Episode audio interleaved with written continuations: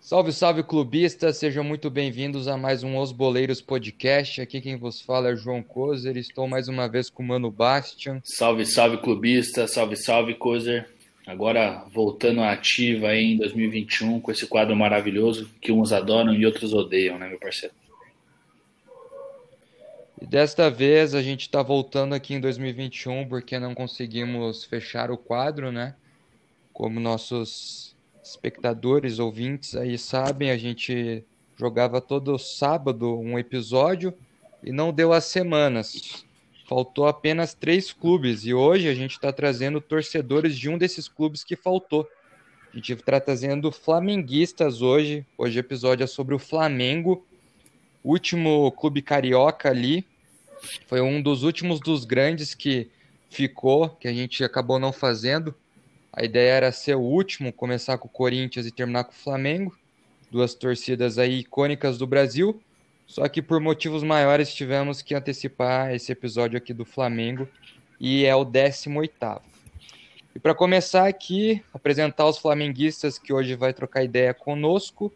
Eu tô aqui com o Vitor. Como você tá, Vitor? Sossegado? Fala, rapaziada, tudo bem aí?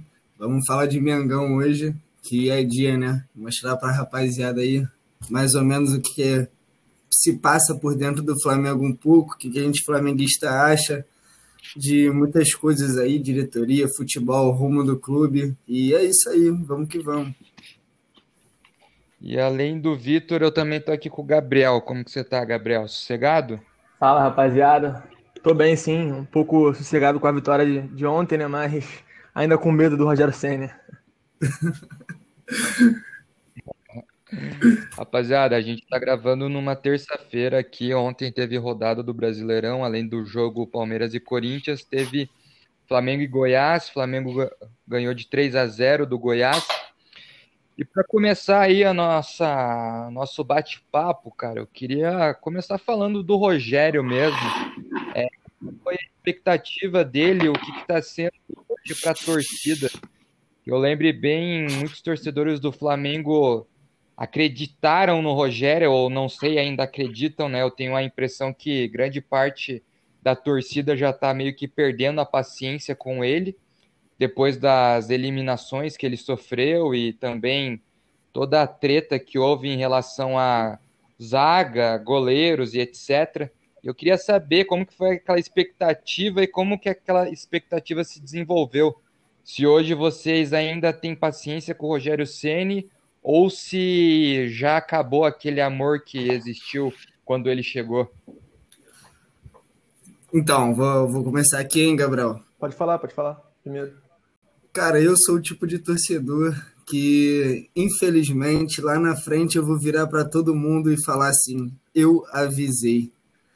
Antes de trazer o Rogério Ceni, eu fui muito contra conversava com os meus amigos sobre isso, falava que é, o Flamengo estava indo numa onda errada da mídia e o que acabou se provando, cara. O Rogério Ceni para mim, ele simplesmente é um treinador que ele está em formação.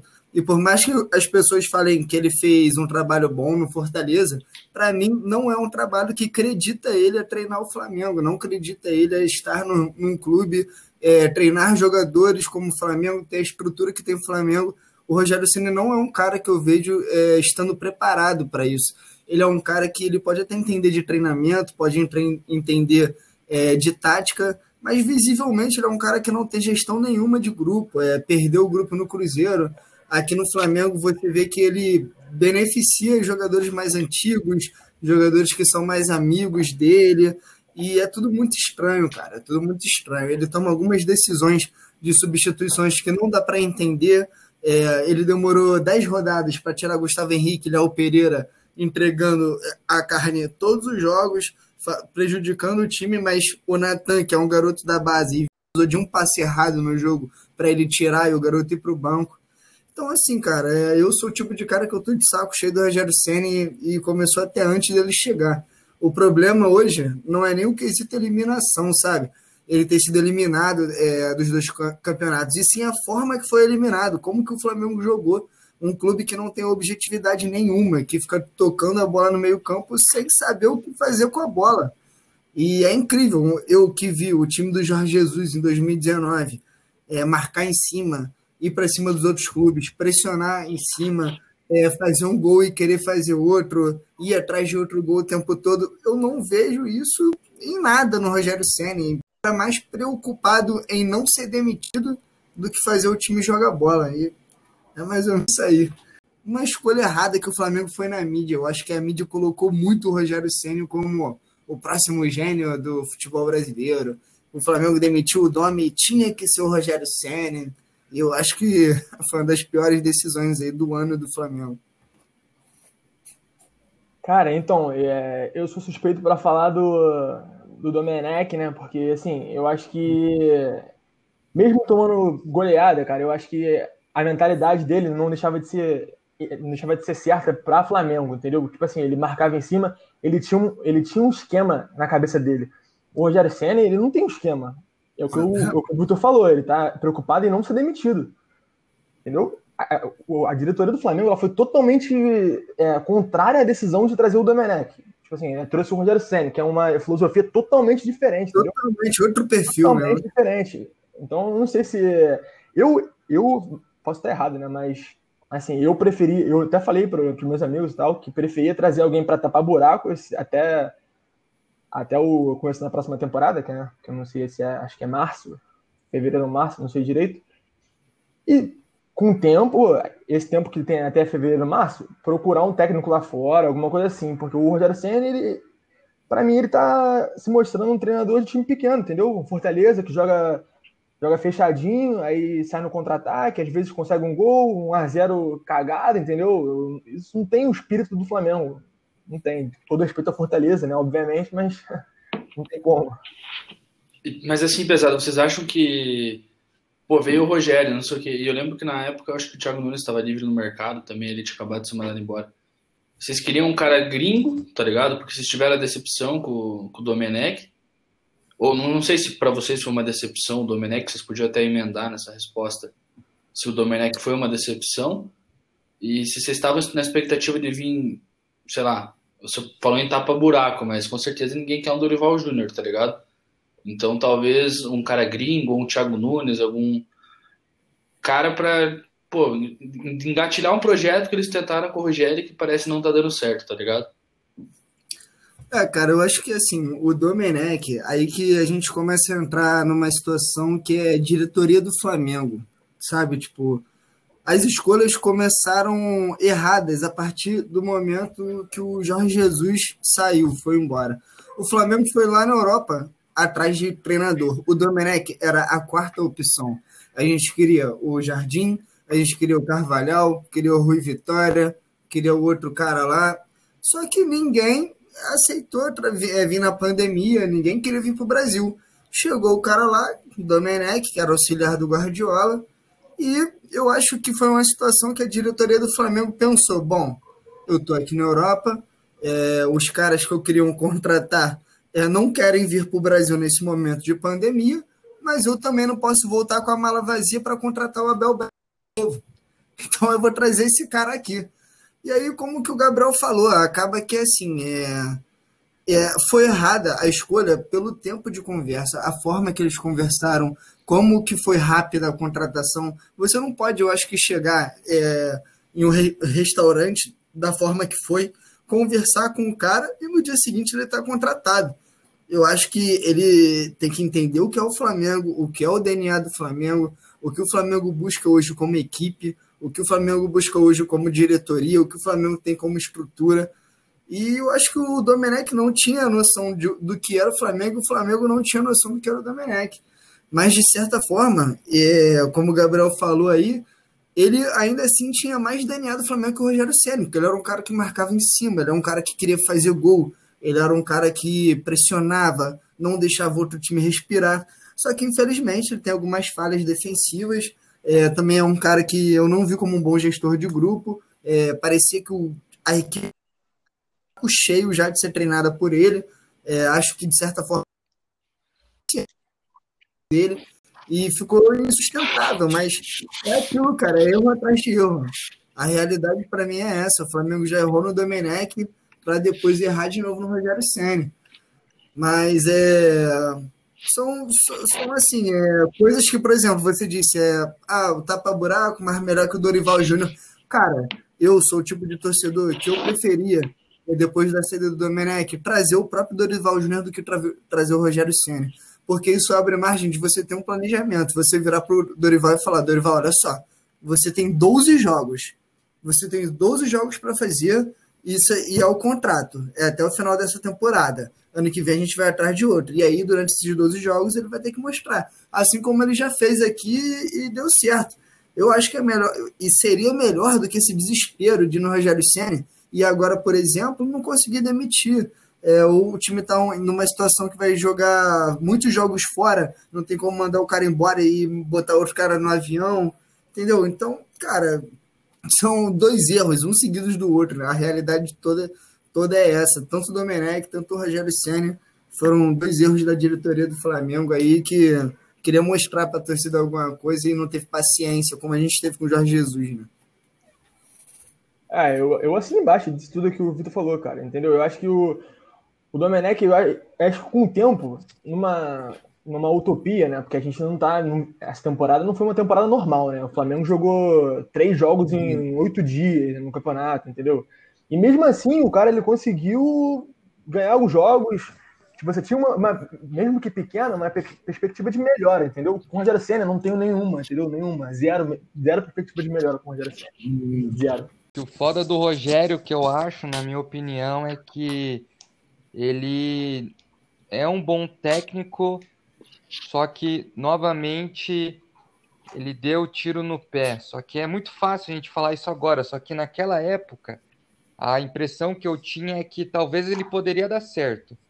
Era aquela coisa, ou o cara dava certo. No Cruzeiro que você se consagrava. No Flamengo. Sim. Quando ele chega no Flamengo, eu acho que assim, ou ele dava certo e se consagrava e todo mundo enchia o ego dele, ou ele dava muito errado e se fudia novamente, igual foi no Cruzeiro como a gente está vendo hoje, ele não está dando tão certo. Eu acho que até ele pensou isso, cara. Eu acho que até ele pensou isso. Aquele famoso agora eu se consagro. É, talvez tenha sido isso. É, Só que o foda que eu acho é que se você olha para o mercado brasileiro ou europeu, que seja, naquele momento, porque igual vocês falaram, os caras foram lá fora, ninguém quis vir para o Brasil naquele momento. Aí trouxeram o Domenech. Mas aí, quando tá na situação do Rogério Ceni, eles não buscam, eles vão direto no Rogério Ceni. Porque eu lembro que o desenrolar foi muito rápido, cara. Foi eu lembro que um dia o Domenech caiu, no outro o Rogério Ceni estava sendo contratado. É, então, então eu acho que a diretoria do Flamengo emite mirando o Rogério ah, Ceni, que daí eu acho foi errado. É, esse desespero que não pode ter, entendeu? A diretoria tem que ser profissional, cara. Eu acho que assim, o Rogério Senna, ele vindo em janeiro, janeiro na, na suposição, né? Seria menos pior, entendeu? Ele passar a filosofia dele, o Flamengo também passar a filosofia do Flamengo para ele. Ele chegando no meio de uma temporada, num time que jogava de um jeito, ele já mudou todo mundo de, de posição. Ele, o Pedro, que é um cara que é, pô, pra mim é, tem nível de seleção brasileira. Hoje em dia ele fica batendo cabeça com o zagueiro dentro da área, entendeu? É, pra mim. É, cara, muito complicado. Fora eleição, né? Esse, é, agora 2021 é ano de eleição no Flamengo. Sim. E ano de eleição no Flamengo é complicado, cara. É muita gente usando coisa para bater no, a oposição, bater em quem quer se reeleger. E aí é, começa a ventilar nome, que se fulano de tal for o presidente, vai trazer o técnico de tal, vai trazer de volta. E o Rogério Sério, cara, eu não acho que ele vai conseguir passar por isso, não, porque com certeza vão usar ele como campanha, vão usar que ele é um cara que foi eliminado precocemente de duas competições, que não faz o time render, e etc. Como o Gabriel falou, eu acho que seria muito mais vantajoso se o Flamengo é, pegasse um cara para tapar buraco que fosse contratar o Rogério Ceni agora, no, no, início da próxima temporada. Eu acho que ia ser até melhor, tanto para ele, tanto para o Flamengo, mas a forma que foi, assim, foi em 24 horas, basicamente foi de muito amadorismo para mim. A, a, impressão que eu tenho é que tava o Marcos Braz e o Landim, o Marcos Braz, que é o é, vice-presidente de futebol do Flamengo, e o Landim, o presidente, parece que tava um do lado do outro tomando café, assistindo Seleção Esporte TV. Aí viu o cara do Seleção Esporte TV lá falar que, porra, que tinha que ser o Rogério Senna, que era o gênio, o melhor técnico. Aí falaram, ah, é mesmo, vamos lá no Rogério Senna. Cara, a impressão que me passa é isso. Porque o cara largou o Fortaleza com o segundo pior ataque do campeonato para assumir o Flamengo. Mano, tipo, não faz sentido, sabe? Não faz sentido. Cara, eu acho que o Vitor fez um comentário aí é, que, cara, puta, eu não consigo concordar com você e para você me convencer vai ser o dia que o Pedro vier aqui fazer um hat-trick com três golaços, cara. Fui eu, Puta, eu, eu, Não, foi o Gabriel, foi o Gabriel. Pô, Gabriel, eu acho ele muito caneludo, cara. Tipo assim, ele faz gol, tá ligado? Uhum. Mas assim, nem se compara com o Gabriel, por exemplo, tá ligado? O Gabigol, pra mim, porra, dez vezes mais habilidoso que o Pedro, tá ligado? Qual que é o teu. Dá o teu. Você que é flamenguista, você vê o cara de perto, tá ligado? Dá o teu feedback do Pedro. Cara, eu vou te falar, o Gabigol, ele é, é, é complicado criticar o cara, né? O cara não deu uma Libertadores ano passado, entendeu? Ano passado não, 2019. Mas assim, eu acho que ele peca em alguns, alguns lances. Que se ele fizesse tipo, metade dos gols que ele perde, ele estaria no Barcelona, entendeu? Ele é muito bom jogador. Ele é muito bom jogador. Não tenho o que falar dele. Mas eu acho que o Pedro ele tem tudo para evoluir. Ele finaliza bem de esquerda, de direita, cabeceia. Ele, ele como centroavante, acho que no Brasil não tem igual a ele, cara. Sinceramente.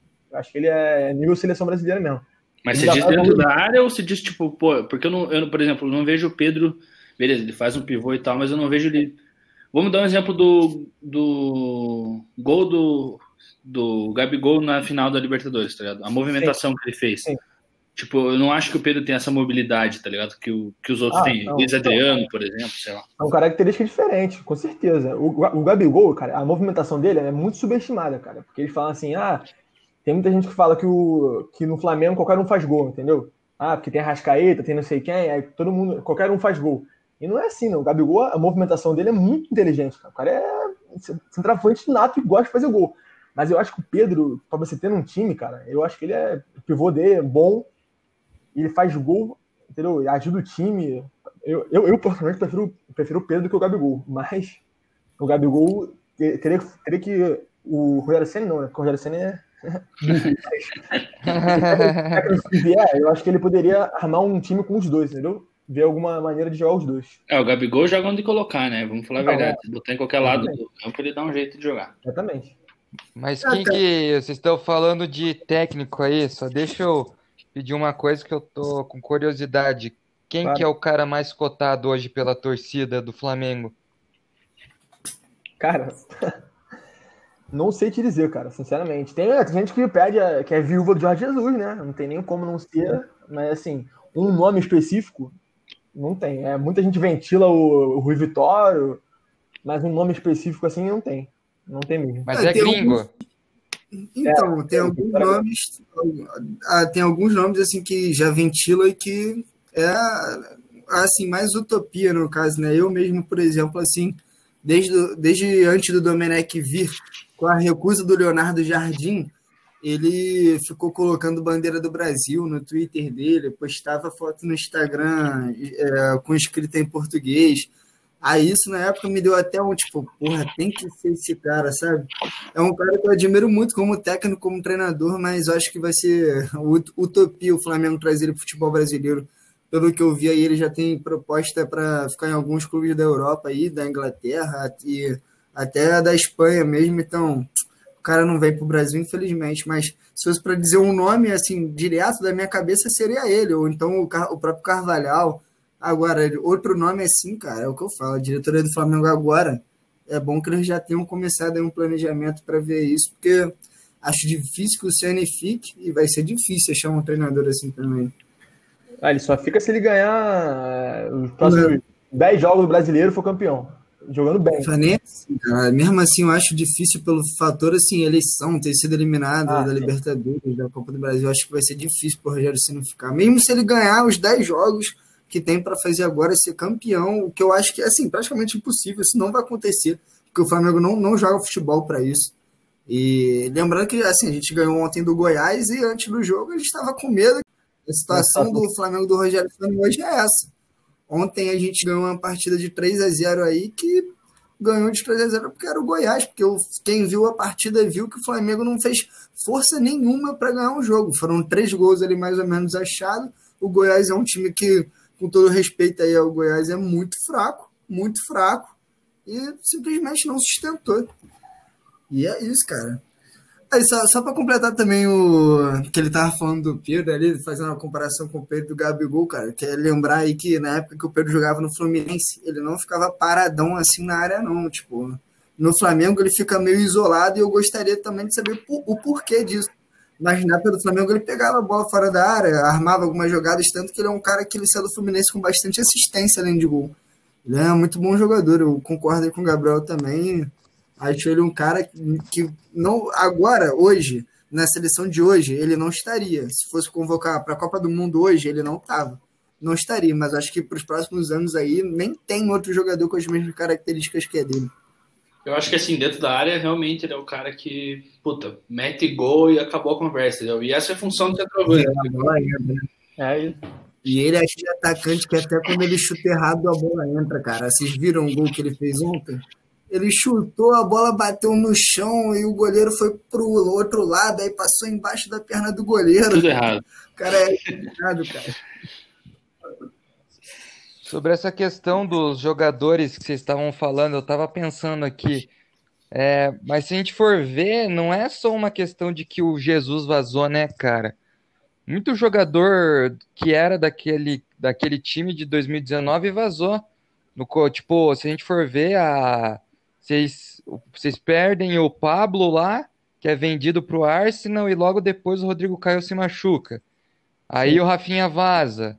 Aí tem toda essa questão, tipo, se for ver, o time meio que desmontou também uma, um, um pilar, né? Tudo bem que vocês conseguiram deixar Gabigol e tal, mas. Revelaram o Neneca, assim né? É foda, Craque Neneca. É, teve o Neneca também no lugar do Diego. Cara, mas assim, é, é isso, cara. A gente perdeu jogadores ali muito importantes, porque se você parar para ver, é, o Flamengo perdeu o Pablo Maria, e, e já é algo assim que eu nem posso criticar tanto a diretoria, porque a gente perdeu o Pablo Maria e contratou Gustavo Henrique e Léo Pereira. Aí você para para pensar, é, quais zagueiros do Brasil todos os clubes queriam? Gustavo Henrique e Léo Pereira. O Flamengo contratou os dois, cara. O Flamengo chegou com a bala lá e falou: eu quero esse e esse. Gustavo Henrique veio sem contrato, mas o Léo Pereira a gente comprou. Só que, infelizmente, os caras vestiram a camisa do Flamengo e parece que agora eles não sabem nem fazer conta de 2 mais 2. É, totalmente perdido dentro do campo. O Léo Pereira até fora de campo, você vê que ele nem entrar mais. O Rogério Senna nem cogita de jogar, não sei nem o que está acontecendo com esse cara se ele como é que tá a cabeça dele, é, se ele tá bem, se ele não tá. O Gustavo Henrique, cara, meu Deus, parece até Space Jam, cara, aquele filme, porra, do Michael Os caras botaram a mão na bola de futebol e perderam o talento, sabe? A bola passa, eles não conseguem chutar. Pô, nossa. O apelido do Léo Pereira aqui em Curitiba era Léo Peneira, cara. Ele ficou quatro anos jogando mal pra caralho aqui. Aí ele foi emprestado. Aí fez uma temporada boa no Fez uma boa e ficamos no rabo de vocês. Boa viagem. Aí veio, aí veio o Flamengo e falou: esse é o cara. Ufa. Cara, assim, eu, eu acredito que uh, os times quando ganham. Tipo, o Flamengo ganhou o Brasileiro e o Libertadores no mesmo ano. Cara, eu acho que é do ser humano os jogadores se acomodar, entendeu? É complicado. Tipo, falar para um Gabigol assim, não, você tem que correr tanto. Aí o cara fala assim, pô, tá bom, meti dois gols na final da Libertadores. Então, eu acho que o Flamengo precisa de uma reformulação. A gente tem que parar de se prender. Ah, o Diego Alves, pô, tá na história do Flamengo, goleiraço e tal. Mas, irmão, pra mim ele já tem, já tem que ir embora. Eu não renovaria com ele agora, entendeu? Tem que passar por uma reformulação, que é, ela é inevitável, cara. Infelizmente, mas é o tempo passa, entendeu? O Felipe Luiz é um cara que já não tá aguentando mais o pique, vários jogos, né, joga quarta e domingo, entendeu? É, é uma coisa e todos os jogos é uma substituição mesmo. Exatamente, já gasta uma substituição com o Felipe Luiz sempre, que ele cansa. Bom, a gente é grato a ele, nunca vou, vou, vou falar que o cara é ruim, óbvio que não, mas é, precisa de uma reformulação, entendeu? Precisa dar chance pra gente da base. É aquilo, obrigado, me deu muitas alegrias, é mas também calma aí, né? Já estão usando um pouco demais do Flamengo. É isso, cara. Esses caras aí, pô, infelizmente, e são tipo de caras que não vão aceitar também a ficar no banco dificilmente vão aceitar, cara. E até não falei antes, falei do Pablo Marino, falei do Rafinha. Cara, eu tenho certeza que o Rafinha foi um dos caras mais importantes dentro do Flamengo para o Flamengo poder ser campeão brasileiro da Libertadores. Eu tenho, tipo, nítido na minha cabeça que se não fosse ele, o grupo não ia ser tão unido, é, o time não ia ter as mesmas jogadas, as mesmas saídas. Porque você vê, o Flamengo contratou o Isla, ah, não, esse é o Isla, jogador da porra, duas Copas do Mundo, jogou em uma porrada de time da Europa. Cara, eu acho ele fraco. Entendeu? Tipo, eu não acho ele nem é, 50% do Rafinha, então já muda muito. Já muda muito. Eu acho que ele é um cara que entende é, taticamente do jogo, mas com a bola no pé fica, fica perdido. Então, assim, você já quebra, né? Porque aí você tinha um Rafinha que jogava com Everton Ribeiro, e aí já fazia triangulação com o Gabigol caindo para aquele lado. É outra coisa, é outra coisa.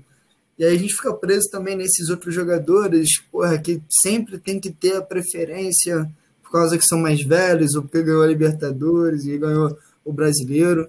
O Flamengo é complicado, cara. A gente tem o lema aqui de que craque se faz em casa, mas a verdade é que são poucos. Porque os que têm a oportunidade de jogar, cara, no Flamengo, sendo jovem hoje em dia, pô, jogador jovem no Flamengo é, é igual gasolina, cara. Qualquer faísca queima, tipo. É a visão que parece que se tem, sabe? Tipo, que o cara, porra, só pode jogar quando ele tiver 23 anos de idade, ter sido emprestado pro Luverdense cinco vezes, foi lá jogar no Luverdense, depois no Tom Bense, aí depois o cara vai pra Índia, aí volta, não. Aí agora dá pra jogar pelo Flamengo. Eu acho isso errado pra caramba. Mas é isso.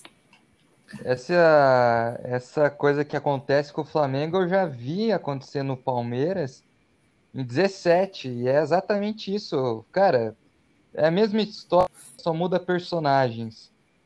16, Cuca campeão brasileiro, deixa o time. 17, o Palmeiras em busca de um treinador para substituir o Cuca, arrisca no e daí contrata um monte de jogador. E é o que eu vejo hoje no Flamengo. O Flamengo é a mesma história, cara. É a mesma história. É igual, parece que o que o Palmeiras fez, o Flamengo tá fazendo. Tipo, saindo de uma temporada muito boa, daí perde o treinador no começo ou no final da temporada já, daí já faz escolhas erradas de treinadores e gasta muito dinheiro, mas muito dinheiro em jogador. Ah, tipo, hoje a gente vê o. Cara, o negócio que eu acho foda no Flamengo é, tipo, tem Michel, tem Vitinho, uns perna do caralho que não joga nada. Bizarro. Bizarro. Michael, pra mim, é o pior custo-benefício da história, irmão. É bizarro. 7 milhões e meio de euros, irmão. Pô, isso não existe. Cara, cara que que, desculpa cortar vocês aí, mas o que, não, que passou cara. na cabeça de vocês na hora que o Vitinho pegou, pegou a bola pra bater aquele pênalti, velho? Cara, que tição burro, né, cara? Pô, cara, eu vou te falar, o problema não foi nem quando ele pegou a bola para bater, o problema foi depois. Eu quase me taquei da janela aqui, cara. Deus me livre. O, cara, isso porque já é uma situação que ninguém aguenta mais ele. E parece que não, que não tem ninguém no Flamengo para virar e falar assim: ô, porra, deixa outro bater aí, ou então me dá a bola aqui, deixa eu bater. Porra, não, é, é esse é o ponto, porque, assim, tem o Everton Ribeiro no time, o Arrascaeta, é, e ninguém fala pros caras assim, cara, não vai bater o pênalti não, dessa bola aqui, cara. Não é possível, pô. Cara, eu fico imaginando o, Arras, o Everton Ribeiro com a bola no, na mão, porque isso aconteceu até, o Everton Ribeiro estava com a bola na mão, ele ia bater o pênalti, o Vitinho vem, tira a bola da mão dele e bate o pênalti. Pô, se eu sou o Everton Ribeiro, eu falo pra ele, eu falei, ô, ô, ô Vitinho, você tá de sacanagem, pô. Pô, não é possível. Por isso que o Everton Ribeiro também é um cara que não tem perfil e não pode ser capitão. Não pode. Tipo, o cara não pode ser o cobrador do time, entrar um cara do segundo tempo, do jeito que o Vitinho entrou, pega a bola da mão dele para bater o pênalti, tendo o Everton Ribeiro, tendo a Rascaeta. Porra, sabe? E, e permitir isso, o técnico permitiu, os próprios jogadores permitirem isso, parece que a amizade dele está acima do Flamengo, sabe? Parece que os caras estão pensando assim, ah, não, deixa ele bater ali, porque se ele fizer vai ficar bom para ele, vai se redimir. Mas agora, o cara não tá nem aí que se o Mago perdeu, o Flamengo tá, tá se ferrando, sabe? Então, é, cara, é doideira. O Michael, cara, o Michael é, é algo a ser explicado. É, um, é algo que eu fico puto assim com o Jorge Jesus, porque isso é herança do Jorge Jesus, foi um pedido dele. O Michael foi um pedido dele. Inclusive, tem uma entrevista dele na Fox Sports falando que se fica aí não o Pedrinho Queria eu ter feito essa troca, o Pedrinho no Flamengo e o Michel no Benfica. Mas e aí, aí, agora não tem nem muito o que fazer, cara. São 40 milhões de, de, reais, cara. 40 milhões de reais no Michael, cara. 40 milhões no Michael. E vai fazer é. o quê? Vai vender ele? Só se vai vender algum no máximo. É só se algum, algum cara muito gênio do business ir lá fora em algum time assim, montar um DVD do Michel e falar, porra, olha esse cara aqui, mano. O cara dribla todo cara, mundo. Pior que vocês se fuderam, mano. Se fuderam nessa compra aí, cara. Ninguém vai comprar. No máximo, o Goiás vai, vai, vai, fazer aquela recompra ali. Ou não, então o presidente do Goiás só tá rindo muito da nossa cara. E deve virar todo dia pros amigos dele e falar: Porra, o negócio que eu já fiz na minha vida. Viu, eu vou falar por que, que não foi o melhor negócio que ele fez na vida. Porque ele vendeu o Carlos Eduardo pro Palmeiras. E depois do Carlos Eduardo, o Palmeiras conseguiu vender o Carlos Eduardo para o Atlético, cara. Mas não foi ele que vendeu o Carlos Eduardo. O Carlos Eduardo fora, já né? tinha vazado de lá, mano. o Carlos Eduardo veio do Egito, pô. É, Pirâmides. Pirâmides. É, pra você ver, cara, como é que são os clubes brasileiros. Como é que o cara olha para um maluco jogando no Egito e fala assim: eu vou trazer esse cara que ele vai jogar muito aqui. Mas ser empresário também, né, mano? É complicado. Não, é que assim, o Keno jogava muito lá e quando ele tá agora no Galo ele tá jogando muito, só que daí escolhe o cara errado, velho. Escolhe uns caras que jogaram uma vez bem na vida. É, cara. O, o, o Michael, mano, todo mundo sabia que ia dar essa porra aí, cara. cara todo mundo sabia que ia uma Todo mundo sabia. Menos, menos os caras do Flamengo. Menos a diretoria do Flamengo. a diretoria do Flamengo. Cara, tava muito claro isso. E ele só se deu bem, assim, mais ou menos bem no Goiás, porque aquele, aquele time do Goiás era uma loucura. Era toca a bola para ele, ele sai correndo com a bola e é isso. A tática do time era essa. Ele passava 90 minutos com a bola no pé. Aí o cara tá com 90 minutos com a bola no pé. Ele tenta dar 30 dribles por jogada dele. Algumas ele vai acertar, né? Montar um DVD, dá para parecer que ele é bom, pô. Não, e na, na, época o Flamengo queria o Nicão, cara, alguma coisa assim, e tava entre... Aí eu falei, cara, ainda bem que não levaram o Nicão, levaram o Satiriça. Cara, acho, acho, que foi até o Rony, cara, que o Flamengo queria. É, Rony, desculpa. Foi o Rony, que o Flamengo tava disputando. E o Rony é rei da América agora, chupa. É. Pois é. Não, o rei da América vai ser o Marinho. vai, vai ser o Marinho, vai ser o Marinho. 40 milhões, cara. Nossa, 40 milhões é muita grana, mano. Eu gostaria de lembrar. O Michael, velho. Pô, cara, 40 milhões dava pra trazer muito jogador bom, cara. Aqui do Brasil mesmo, cara. Se pegar aí da 40 milhões no, no time aí, se pegar o próprio aí, dá um exemplo aí, sei lá, Thiago Galhardo aí. Tava desandando a fazer gol. Pô, com 20 tu compra, pô. pô. Com 40, então. Preocupado com o Flamengo gastando muito, porque é muito cara ruim que gastou, mano. Muito. Tipo, é. Vitinho Michael, velho, já é uma bolada, cara. Cara, é, eu, fico, eu não fico preocupado porque hoje em dia é, o Flamengo colocou dentro do clube austeridade financeira como assim, é, como lei, sabe? É, você hoje, você se tornar um presidente do Flamengo, você não consegue sair da linha porque o código lá do, do Flamengo, o estatuto do Flamengo, não deixa, entendeu? É uma regra. Você tem que ter uma, a, uma saúde financeira e tal. Mas assim, cara, é aquilo que você para para pensar que, porra, é, quem rasga nota de 100 é maluco, né? E aí a gente já pegou um dinheiro que a gente tinha bom para fazer certas coisas e fez as contratações erradas. E aí acaba que agora, né, o Flamengo vai fechar esse ano aí é, no vermelho, isso, isso já é certo, né? A temporada vai fechar no vermelho por, por causa da pandemia, não ter receita de estádio. Então, assim como a maioria dos outros clubes, o Flamengo é até, é até um clube que é, conseguiu se sair bem, se segurar melhor, por ter uma, uma saúde financeira boa e tal. Mas é, é um problema, né, cara? Porque, vamos lá, temporada acaba agora em fevereiro. Aí a janela abre um pouco antes, se eu não me engano. Aí o Flamengo vai pensar em contratar alguém. Um cara que provavelmente vai ser para a mesma posição do Michael, por exemplo. O Flamengo hoje precisa de um cara na ponta direita, isso é certo. A gente só tem Everton Ribeiro para jogar ali. Aí você vai, contratar, né? você vai contratar um cara para jogar na mesma posição do Michael, sendo que você ainda tem que pagar os 40 milhões do Michael, né? Então, é assim, que dificultou, dificultou muito. Essa liberdade financeira, às vezes, é ruim, cara. Porque, assim, tem um tem jogador na base do Flamengo que é um milhão de vezes melhor que o Michael, entendeu? E a gente não aproveita, porque tem esse perfil agora, o Flamengo tem esse perfil de comprar. vende jogador da base, tipo, caro, como foi o Vinícius Júnior, como foi o Paquetá, e tem que comprar jogador. Aí os clubes, sabendo que o Flamengo tem dinheiro, quer vender os caras por, por muito. Tipo, Vitinho, 50 milhões, Michael, 40 milhões. Isso às vezes é ruim, cara, entendeu? O poder de barganha é zero quase. É, com certeza, é o que eu falei, é o que aconteceu com o Palmeiras, é muito porque, tipo, se o cara, se ele chega e vê que o Flamengo quer comprar o jogador dele, é claro que ele vai jogar lá em cima. Porque ele sabe que o Flamengo vai pagar, mano. O Flamengo vai pagar. O que está acontecendo? É, um clube é, tá afim de um jogador. Se o Flamengo demonstra interesse pelo jogador, o, o, já, já assim dobra o valor do cara, entendeu? Eu Exato, vi cara. muito com o Flamengo com o Palmeiras. Quando Flamengo e Palmeiras hoje são clubes, inclusive o Flamengo está se prejudicando por causa disso, que se não for totalmente blindado se não for um clube que não vaza informação, você não vai contratar bem. Porque vai sair na imprensa que você quer jogador A, jogador A que valia 10, vai passar a valer 20. Exatamente. Isso é certo. E aí, às vezes, o cara não dá certo e acontece isso, cara. A gente tem Vitinho e Michael somados. O Flamengo gastou 90 milhões somados. São 90 milhões de reais em Vitinho e Michael, cara. 90 milhões de reais.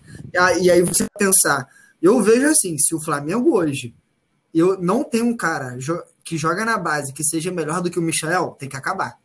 Tem que mandar todo mundo embora. Pô. Demite a base toda é. e, e, faz peneira de novo. Porque se não tem alguém melhor que o Michel, pelo amor de Deus. Mas aí não, mas aí o cara não pode jogar, porque, porque gastou 40 milhões no Michel. Aí, pô, é, tem que botar ele para jogar, o cara ganha direito de imagem. Aí, porra, já paga mais pro cara, aí tu quer negociar o cara, o maluco tem que estar tá ali aparecendo.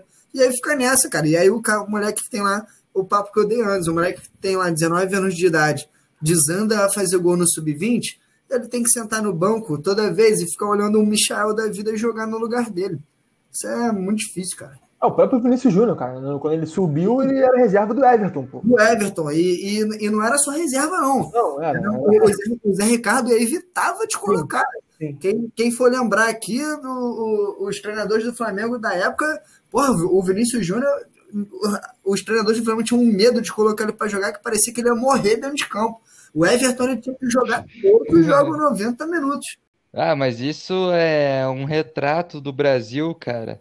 Se você for ver, o Palmeiras ele ficou três anos gastando igual um idiota para tentar chegar em final de Libertadores e só chega agora, sendo que tem quatro piadas base no time principal. Então, isso só mostra como que é esse negócio de gastar muito é burrada, é, cara. O negócio é investir na base e contratar uns jogadores ali, mano. Mas eu acho que o Palmeiras está até aprendendo, de certa forma, com isso. Desde o ano passado, eu acho que o Palmeiras vem, deu, sabe, aprendeu um pouco com isso. De, tipo, que não adianta contratar. É, pô, eu lembro que ano passado, é, no início da temporada, o Palmeiras tinha, acho que 40 jogadores no elenco. Teve que sair emprestando todo mundo, porque não tinha nem como treinar lá. Então, tipo assim, só que acaba que agora o Palmeiras está vendo que, porra, não adianta. Eu acho que é um processo que o Flamengo ainda tem que passar, entendeu? O Flamengo ainda tem é, esse privilégio para os jogadores mais velhos, o jogador da base que vai se queimar e não pode entrar e tem que ter cuidado. E ai meu Deus, só tem tantos anos. Esse tipo de coisa é, dificulta muito. E às vezes o cara tá lá querendo jogar, sabe? O moleque é novo, tá treinando, tá bem, ele tá querendo jogar e, e tem que se barrar num Michael e num Vitinho da vida. Cara, eu achei que isso fosse melhorar com. Infelizmente, com a pandemia, né? O Flamengo teve um surto de Covid. Foi, a... foi contra o Palmeiras e teve um jogo depois. Eu achei que eles iam se tocar, entendeu? Que, tipo, os caras da base entraram e deram conta, entendeu? Não foi dando milhões, não sei aonde, entendeu? No Goiás. Eu achei que isso fosse bastar para eles, mas pelo visto não, né? Pois é, cara. E aí você vê, é, o Flamengo ele está começando a virar um clube de fazer negócio com jogadores jovens, sabe? Não parece que o Flamengo quer aproveitar o cara. É, é o que o Gabriel falou. Parece que o Flamengo hoje ele está na onda de só é, fazer negócio, ter o jogador da base como produto, vender e comprar jogadores é, já de nome. É, hoje, o, esse jogo contra o Palmeiras aí, por exemplo, Daniel Cabral é um jogador do Flamengo que tem 18 anos de idade, ele tem proposta de Manchester City, Manchester United, é, Barcelona. Hoje mesmo teve notícia disso provavelmente deve sair do Flamengo por mais de 160 milhões, 170 milhões. Acho que esse cara não vai fazer nem cinco jogos como profissional do Flamengo. Ele e hoje em dia a gente que ver outros caras muito piores. É osso. Não, jogo, de, jogo, do, jogo contra o Goiás agora. Ele foi relacionado para participar de comentários na Flá TV, pô. Olha foi, isso, cara. Ele foi relacionado pro jogo? Cara, foi relacionado para fazer comentários na Flá TV sobre o jogo. Isso é fora, fora não, do. Não, não, dá, não dá pra entender. Isso é bizarro, na real, Muito, cara. Aí, Porra, imagina, nunca vi isso. Imagina mano. a cabeça do cara, tipo, ele tem proposta do Manchester United, do Manchester City, do Barcelona, e aí chegam os caras lá pra ele, então, você tá relacionado para comentar o jogo lá na Flá TV no YouTube. Pô, dá, pelo né? amor de Deus. Não dá. Ô, rapaziada, deixa eu pedir uma coisa para vocês aí, fugindo um pouco aí desse, desse tema que a gente tá de atualidades. Claro. É uma parada pessoal que a gente troca uma ideia sempre com os convidados. É com relação a como surgiu aí a, a paixão de vocês pelo Flamengo, tá ligado? Tipo, muitas vezes é de berço, mas a gente gosta de, tipo, que vocês falem aí, porra, da onde que veio sua paixão e em algum momento especial que vocês tenham com o Flamengo dentro do estádio, aí, alguma vivência, saca? Eu, o Flamengo eu herdei de berço mesmo, né? Meu pai é flamenguista, era doente, né? Depois ele largou um pouco, né? Porque tá ficando velho também, fica chato, entendeu? Tudo reclama. Mas eu ia, eu com o estádio para ele, eu ia pro, pro estádio com ele sempre, quando eu era pequeno. O primeiro jogo que a gente foi foi Flamengo e Patinga, da semifinal de 2006. Tinha, tinha nove anos. E a gente ficou indo junto ao estádio até acho que 2012, 2013, assim. Só que depois ele, como a violência no estádio é um tema que é recorrente, né, cara? Então ele, como já tá mais velho e tal, ele preferiu parar de ir, porque também tem, ele tem outro filho também, pequeno, entendeu? É, é bastante complicado. E, cara, um momento do que eu marcante meu não foi nem a final do ano passado, da, em 2019, perdão. Para mim, o momento mais marcante da campanha foi o 5 a 0 no Grêmio, no Maracanã, cara. Porque eu acho que caiu a ficha, entendeu? Que a gente tava na final da Libertadores. Eu não, não consegui, eu tava no estádio, né? Eu fui na, eu fui, eu só, não fui no jogo do da LDU, se eu não me engano. O resto todos os jogos eu fui. E cara, aquele jogo ali do 5 a 0 para mim foi êxtase, eu não conseguia parar de chorar, entendeu? Eu nem vi o quarto e quinto gol do Rodrigo Caio e Pablo, Pablo Maria. Eu só ajoelhei no Maracanã, só chorava, chorava, chorava. Para mim foi mais especial que a final ainda. Cara, então, é. Assim como a maioria, né? Mengão aqui é de berço. Família, meu pai, meu, meu irmão, meus primos, meus tios, são todos flamenguistas e na minha família era, a gente era muito ligado em futebol desde pequeno. Eu sempre amei futebol, respirei futebol quando era pequeno. E daí surgiu, cara. Ia para os estádios, principalmente com meu irmão e, mas assim, um dia especial para mim foi a primeira vez que eu fui no Maracanã, cara. Ali eu acho que ali que virou a chavezinha do, nossa, eu amo esse clube. A primeira vez que eu fui no Maracanã era, pô, muito antigo, eu sou de 93, né? Então, se eu não me engano, foi 2002, algo assim, cara. E eu tenho lembrança até hoje, porque eu lembro de eu tirar, era o Maracanã antigo, e aí o, o, ônibus dos jogadores paravam ali na frente do portão e eles desciam, né? Meio que assim na galera, para entrar assim para dentro do, do vestiário, é, da área interna ali do Maracanã. Aí eu lembro que eu tirei foto com com Bruno Carvalho, com Beto, com Pet. O Flamengo tinha um time nessa época. Ah, Tirson é resenha, hein, cara. Pô, demais, cara. E ele virou a ser um ídolo meu, cara. Depois eu joguei bola no CFZ, ele me deu umas palestras. É um cara, muito, gente muito boa, cara. Troca uma ideia é, legal com todo mundo. E descia porrada, ele... né, cara? Ele era da porrada, cara. Mas jogava bola. Né? Jogava Não, bola. Bom de bola. Bom demais ele. E, a, e aí, nessa primeira vez que eu fui no Maracanã, eu entrei em campo também com os jogadores. Sabe aquela criancinha entra de mão dada com os jogadores? Eu entrei em campo. Aí depois saí, aí fui para arquibancada assistir, cara. Foi um Flamengo e Santos, 3 a 0 Flamengo, gol olímpico do Pet, gol de cabeça do Juan, o outro gol foi do Beto, e o Edmundo jogando no Santos, a torcida gritando o nome dele, xingando ele pra caraca, Maracanã lotado. Eu sei que acabou esse jogo, eu respirei e falei, caralho, tipo, é isso que eu quero. Que, que, que bom, sabe? Tipo, aquela sensação de porra, de estar tá realizado. E aí, depois disso, esquece. Sofri muito durante muito tempo. Foi duro ser Flamengo. Duríssimo. Porra, muito duro. Vocês vão ver daqui a pouco aí, mas é, depois da tempestade vem a bonança, né? Hoje em dia eu posso ver bons times do Flamengo, mas foi difícil, cara. Mas eu tenho ótimas lembranças. 2009, o Flamengo foi campeão também. O gol que o, o Adriano o Pet dá a bola para Adriano Imperador, ele cava. Eu tava atrás do gol com meu irmão. Eu lembro que esse dia eu chorei pra caramba, abraçado com ele. E aí, pô, não tem como, cara. Flamengo, eu respiro o Flamengo, é minha vida, tipo, minha primeira paixão mesmo. Cara, dá uma opinião de vocês aí, por exemplo, cara, eu sou. Hoje eu moro no interior do Paraná, tá ligado? E eu fico muito puto, cara, mas muito puto com um cara que torce pra time do. Porra, de fora do estado, tá ligado? Principalmente, sim, sim. assim. Porque eu acho uma puta falta de sacanagem. Mas ainda assim, cada um é cada um, né? Tá ligado? Cada cu é cada cu. E, cara, daí eu vejo muita gente, porra, Nordeste pra caralho, assim, Flamengo, Flamengo, Flamengo, Corinthians. Tem bastante também. É, e assim, e vamos falar a verdade, né? A grande maioria, tá ligado? Não vive o time, não conhece o time, torce porque, porra, é o que tá na TV e, tá ligado? Adriano, Zico, a porra toda e, e, cara, eu não sei como é que é pra vocês, tá ligado? Porque eu fico puto com Tipo, acho que assim, não, não existe um cara que é mais torcedor e outro que é menos, tá ligado? Isso é foda. Mas existe o cara que é torcedor e o cara que é palhaço, tá ligado? Que é um simpatizante. E, mano, o Flamengo tem muita torcida que, tipo, porra, nem sabe quem que joga, tá ligado? Só tem uma camisa do Flamengo ali porque vendia no camelô da casa do caralho. Qual que é a opinião de vocês, assim, que são torcedores? Pô, vocês ficam meio bolados, tá ligado? Tipo, com, com essa parada da polarização que o Flamengo tem, assim, de torcida? Ou vocês acham da hora, tipo, onde vai ter um flamenguista aí, por mais que não seja, tá ligado?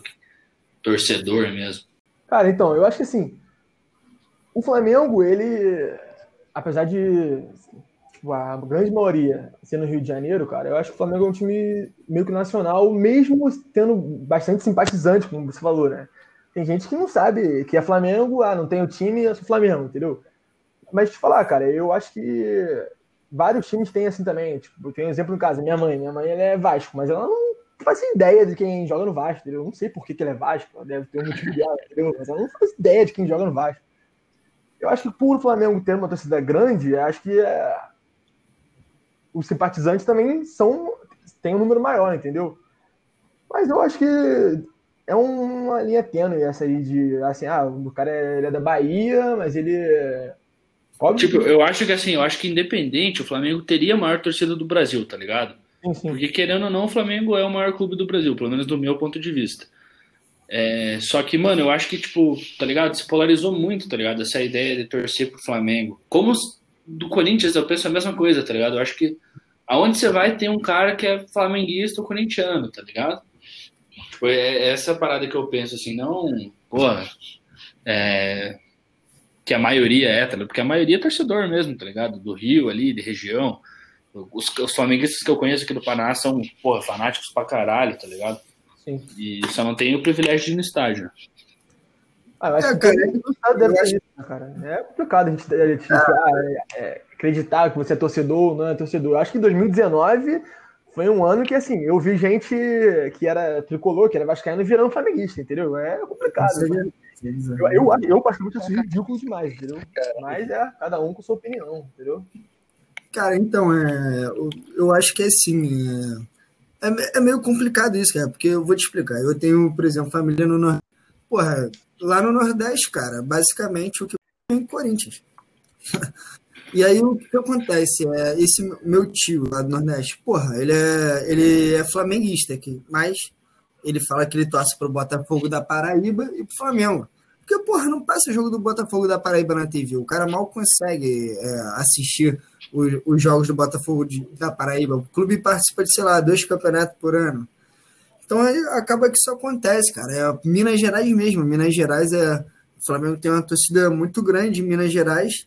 E assim, é, passa mais Galo e Cruzeiro. Mas se você pegar ali pessoal de Juiz de Fora é, e tal, a maioria é flamenguista, cara. Então, isso acontece muito por isso, né? Passar na televisão, é, o time, clube que é, tem mais nome, que é famoso, aí vai passar na televisão porque tem jogador tal, e aí acaba vendo. O que eu acho que pegou muito para isso acontecer com o Flamengo foi aquela geração do Zico, cara. Que, pô, ah, muita, gente, muita gente não tinha nem televisão, basicamente. As pessoas não tinham, né? É, só quem assim, tinha mais dinheiro e tal. E aí, quando tinha, era uma TVzinha ali, passando só aquele jogo, né? Não tinha essa coisa de hoje em dia de Premiere e tal. Aí tu junta a vizinha com vizinho pra ir ver o jogo, aí tu acaba. Aí entra o quesito esporte, né, cara? Tu acaba se apaixonando, é o futebol ali, e a emoção, a adrenalina que te traz, tu acaba torcendo pro clube.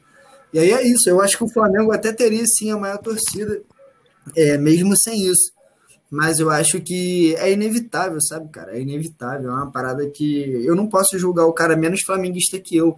Até porque, é, assim, Brasília é outro lugar que Brasília tem muito flamenguista. Tem mesmo. E, e, e além de ter muito flamenguista, nos dados do, é, de sócio torcedor do Flamengo, eles são a segunda cidade que mais, que mais, que mais número de sócios tem.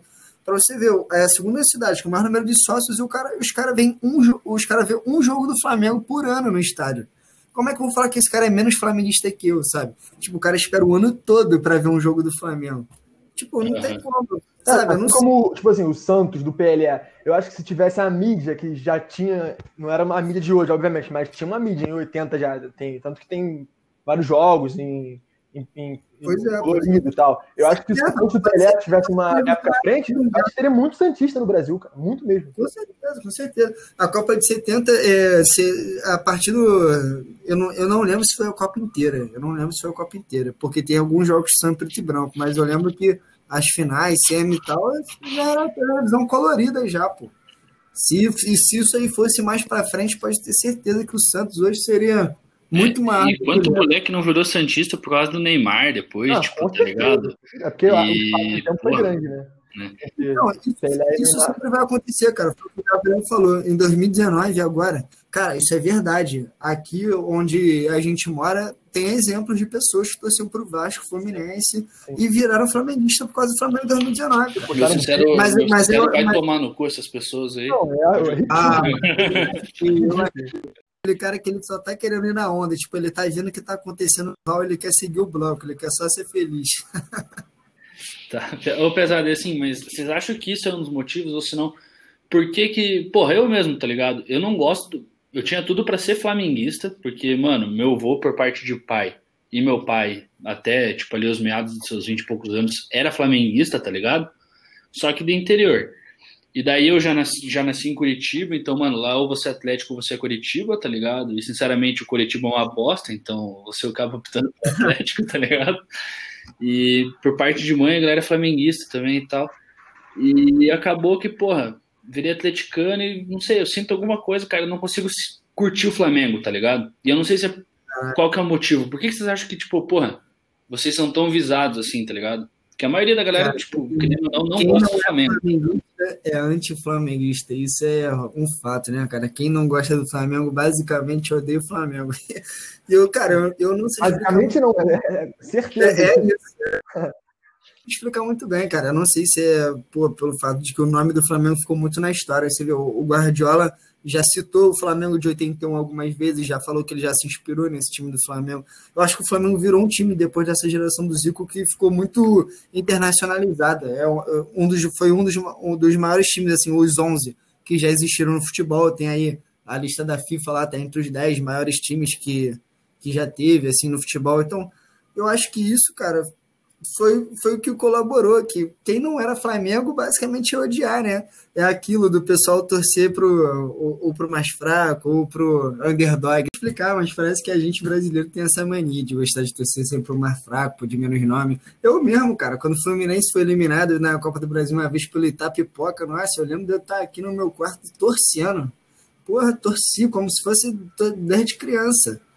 E é assim, cara. O ódio do Flamengo vai se tornando assim. O Flamengo vai ganhando, o pessoal vai ficando puto. Cara, eu acho também que o, a torcida do Flamengo, ela. Eu, eu, em particular, não, não sou assim, entendeu? Eu, sou uma, eu me considero uma pessoa muito realista e até, até às vezes pessimista.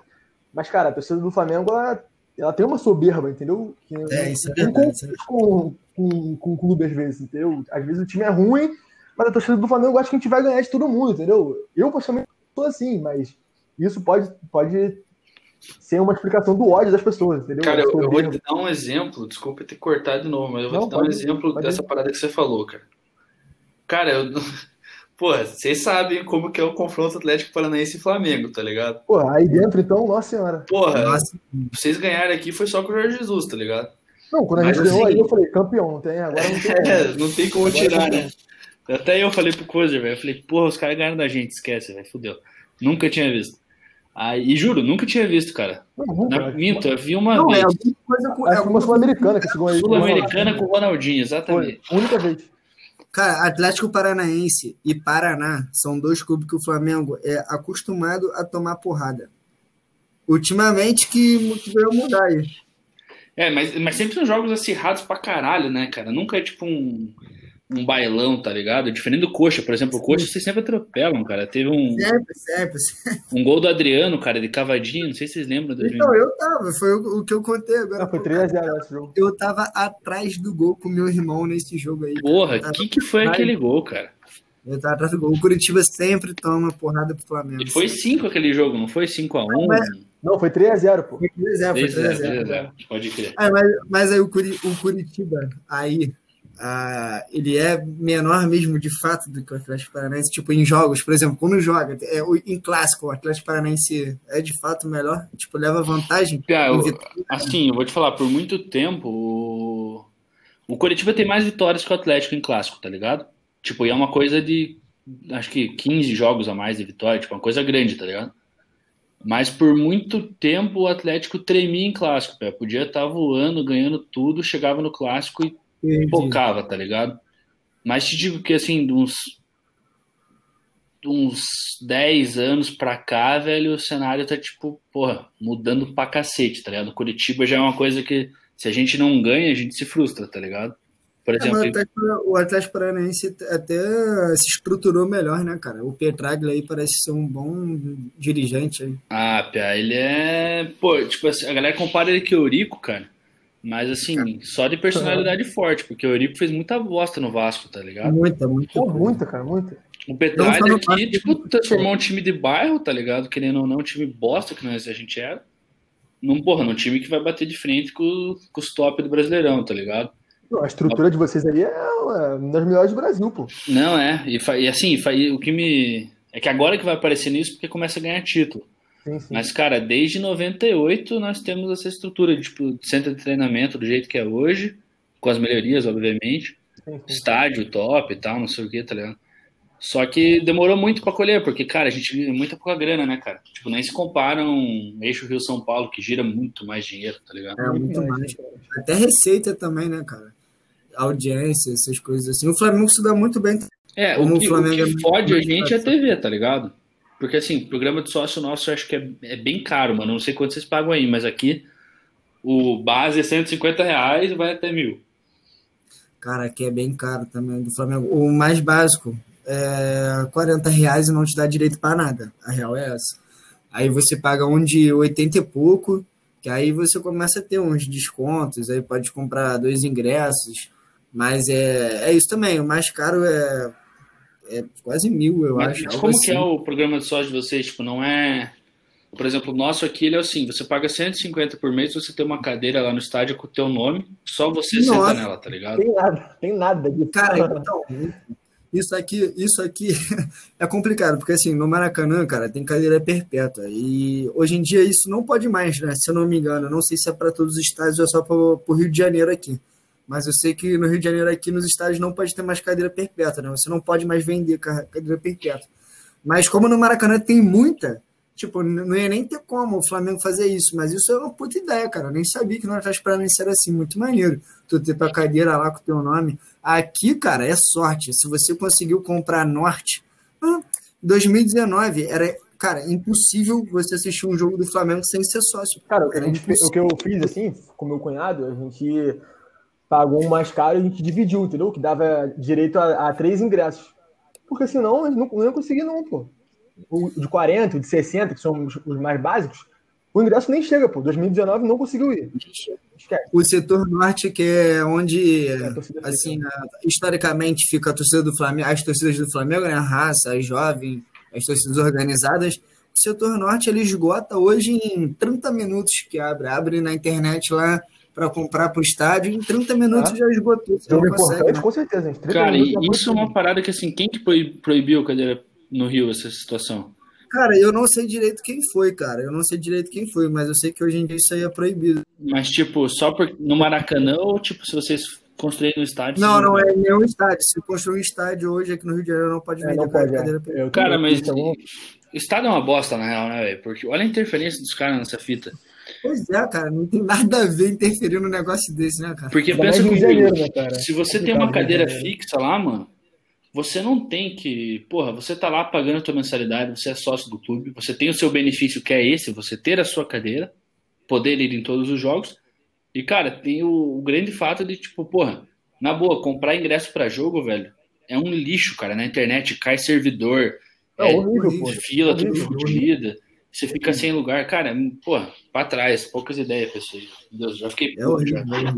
Não, o- tem que melhorar muito o programa de sócio do Flamengo. Muita coisa, muita coisa. É uma coisa que o Flamengo aí, cara, se, ó, se não fosse o tamanho da torcida e o time sendo bom da forma que foi aí em 2019, ter o Jorge Jesus e etc, cara, pode ter certeza que o Flamengo ia estar aí com poucos sócios, cara.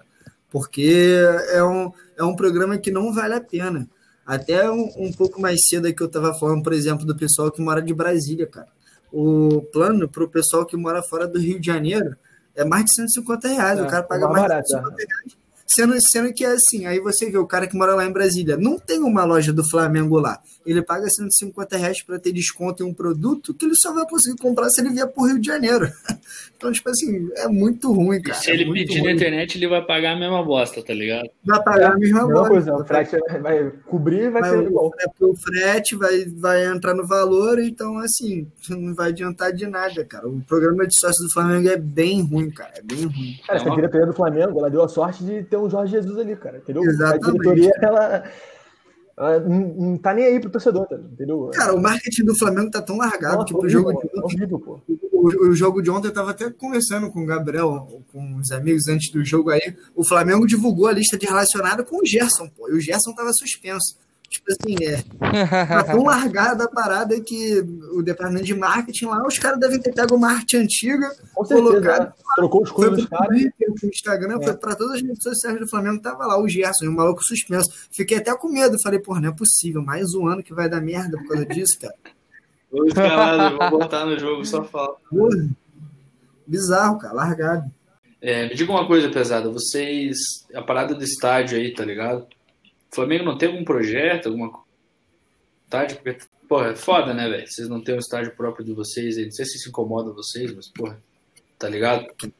Quase Então, andou pra frente, aquele, o puxadinho lá, mano. Parece que não deu. É, algumas vezes, algumas vezes, quase foi, mas o Flamengo, é, isso é algo que você vai ver em anos de eleição, cara. Eu te garanto que nesse ano de sempre assim, 2020 vocês vão ouvir muito falar de estádio, cara. Quando essa diretoria assumiu, ela assumiu dizendo que ia construir um estádio, que o Flamengo não projeto, podia né?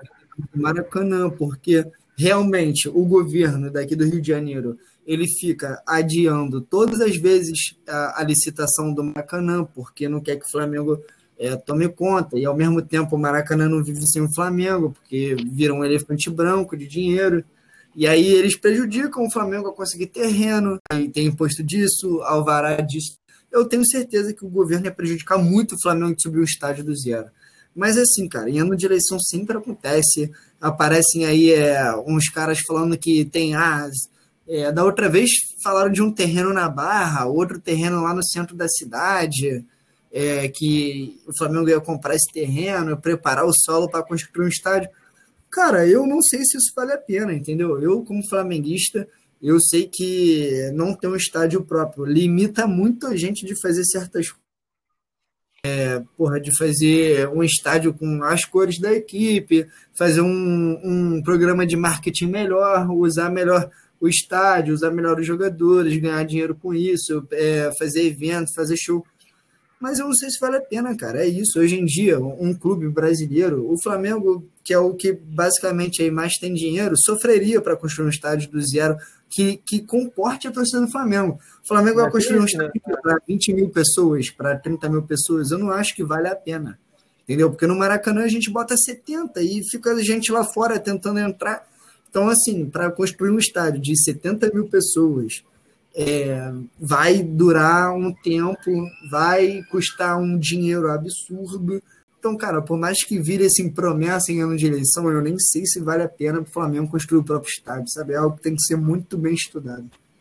É uma coisa que leva tempo também, entendeu? Assim, a diretoria é. do Flamengo ela vai entrar, vamos supor, tá, ela vai ficar o tempo, da, o tempo do mandato e tal. Cara, o, um, construir um estádio do zero não é um mandato só, entendeu? Aí o cara sai, entra outro da chapa que é oposta a ele, aí a, a obra fica largada, entendeu?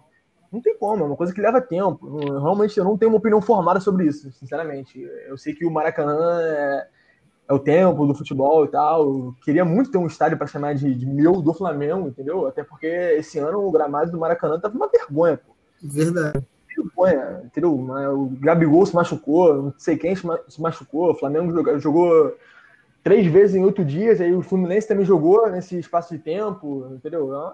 Mas eu não sei se a gente teria esse suporte para construir um estádio zero que comporte a torcida do Flamengo, como o Vitor falou, que é 70 mil, 60 mil, no mínimo, entendeu? Tinha a ilha do Urubu, a ilha do Urubu cabia 20 mil, entendeu? É isso aí. E o cara ainda reclama do, do gramado sintético, né? Vai tomar no cu. Porra, é meu sonho. Pesado, é o seguinte, antes da gente finalizar aí, é, vamos puxar. Eu pedi para vocês duas escalações, né? Dos 11 melhores e dos 11 piores. Com certeza, dos 11 piores foi muito mais difícil, né? Deve Pô, nem, nem muita fala, carniça. Nem se compara. então, Mas, vocês podem começar. Risada, cara, me rendeu umas boas risadas pensar nos nomes aqui, viu? Só de lembrar de alguns, né?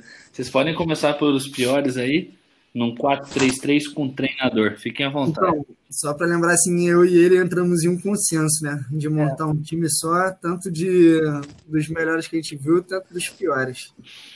Cada um é, fala um, então. É? é, vai lá, vai lá. Vou começar, então. Vou Cara, goleiro. É... O Flamengo teve alguns goleiros ruins, né? Diego, né? Que é reserva de judiciais e tal. Mas, cara, nada se compara ao Muralha, mano. Entendeu? cara, ele fez um, uma, uns seis meses ali bem no Flamengo. Só que, cara, depois eu não sei se foi psicológico o problema não, dele. Entendeu? Parecia que ele tava de sacanagem. Era de é, sacanagem. Parecia Era. que ele tava fazendo de propósito, entendeu? Não tinha, não tinha como, cara. Fazer o que Mas ele, ele, ele, entregou um campeonato paranaense pro Atlético ano passado. Então, né? Ele, ele tem, tem, que ter uma psicóloga com ele 24 horas por dia, entendeu? Não dá. Não, não, não, Cara, a Muralha já foi pra seleção. Seleção brasileira. Inclusive, psicólogo atrás do gol, por favor, né? É, tem que ser. Não que falando com ele. Porque não dá. Caralho, cara. Na, ó, na lateral direita, a gente tem aí o China, famoso Chininha. Você não, não sei conhece se... ele, aquele é do... Eu não sei se não sei se vocês lembram aí, China é um lateral do Flamengo que ele chegou antes do Léo Moura, cara. Ele chegou antes do Léo Moura. E aí ele passou mais ou menos dois anos aí jogando na, na lateral do Flamengo. E, cara, ele era um cara que ele era lateral direito e parecia que ele era esquerdo. E sei lá, cara.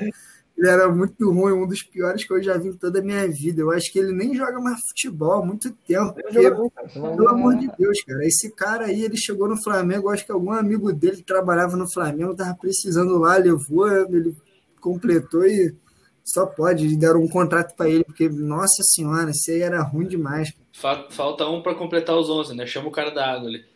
É, é tipo isso. Tipo isso. É, tipo a, isso. a direita é uma posição que, tipo, o Flamengo pelo menos a minha geração, né? Não viu tanto jogador ruim porque a gente viveu muito tempo de Léo Moura, né, cara? Então. Mas é. o China era, era brabo.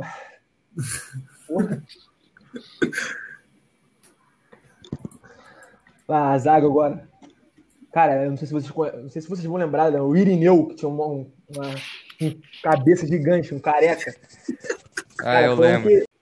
Irineu, cara, nossa, esse cara aí era sacanagem. Depois o Flamengo ainda conseguiu vender ele pro Paraná. Foi pra terra aí de vocês aí. Foi jogar no Paraná e, nossa senhora. Eu vou até pesquisar esse cara.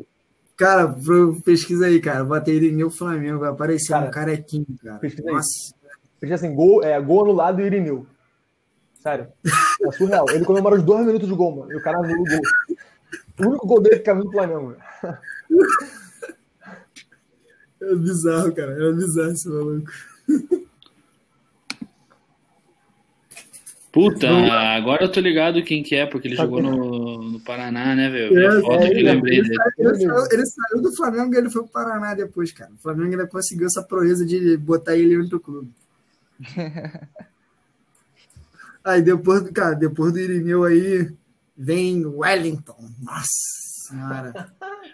Esse é ruim, hein, cara? Jogou no Curitiba, né? Jogou, Jogou no Curitiba, jogou no Curitiba. Mais um que entregou pra nós. Muito obrigado. Esse, é- esse, esse aí, sinceramente, assim, eu não tenho palavras para descrever, a não ser assim, tenebroso, tenebroso, cara, tenebroso. O cara, é- porra, ele meteu gol contra, porra, fazia pênalti como ninguém, cara. Essa é a especialidade dele, era fazer pênalti. Porra, entrava dentro da área, ele fazia como ninguém, era o melhor, cara. Porra, meu Deus, cara. Esse aí Cara, ele, não tinha também. um ponto, ele não tinha um ponto, um ponto forte, pô. O cara era ruim. não, tinha, não tinha nada dele que tu falava assim, se ele era bom, tipo, ele era alto, mas ele não sabia cabecear, ele não, não dava um carrinho lento, ele não tinha técnica para sair jogando, não tinha técnica para desarmar. Ele era bom em fazer merda, né? É isso. Isso, Porra, era, ele ele era, ele era o melhor. Isso aí ele era especialista, ele era o melhor, cara, o melhor. E principalmente quando a zaga, ele, ele dividiu a dupla de zaga com o Wallace, que depois foi pro Curitiba também. A gente. Pô, o Curitiba gosta, cara, dessas coisas. O Curitiba gosta. Tem alguns jogadores do Flamengo e, pra fazer umas coisas dessas, cara. Eu não sei como esses tipos de jogadores aí são contratados, cara. O Wellington é, porra, brincadeira, cara, brincadeira. Cara, lateral esquerda vai o nosso queridíssimo amigo do Ronaldinho, que ele é conhecido assim. Rodrigo. né? Rodrigo Alvim. Não sei se vocês lembram dele também, né? Cara, esse cara aí, eu não sei, não sei nem o que falar, mano. O cara aí. É, ba- ele- basic- basicamente, basicamente, ele conseguiu ser banco do Egídio. É, é isso. Depois, Basicamente, depois ele conseguiu- né? ele veio do Wolfsburg pro Flamengo, era amigo do Ronaldinho Gaúcho e ele conseguiu ser banco do Egídio, cara, que é um dos jogadores que.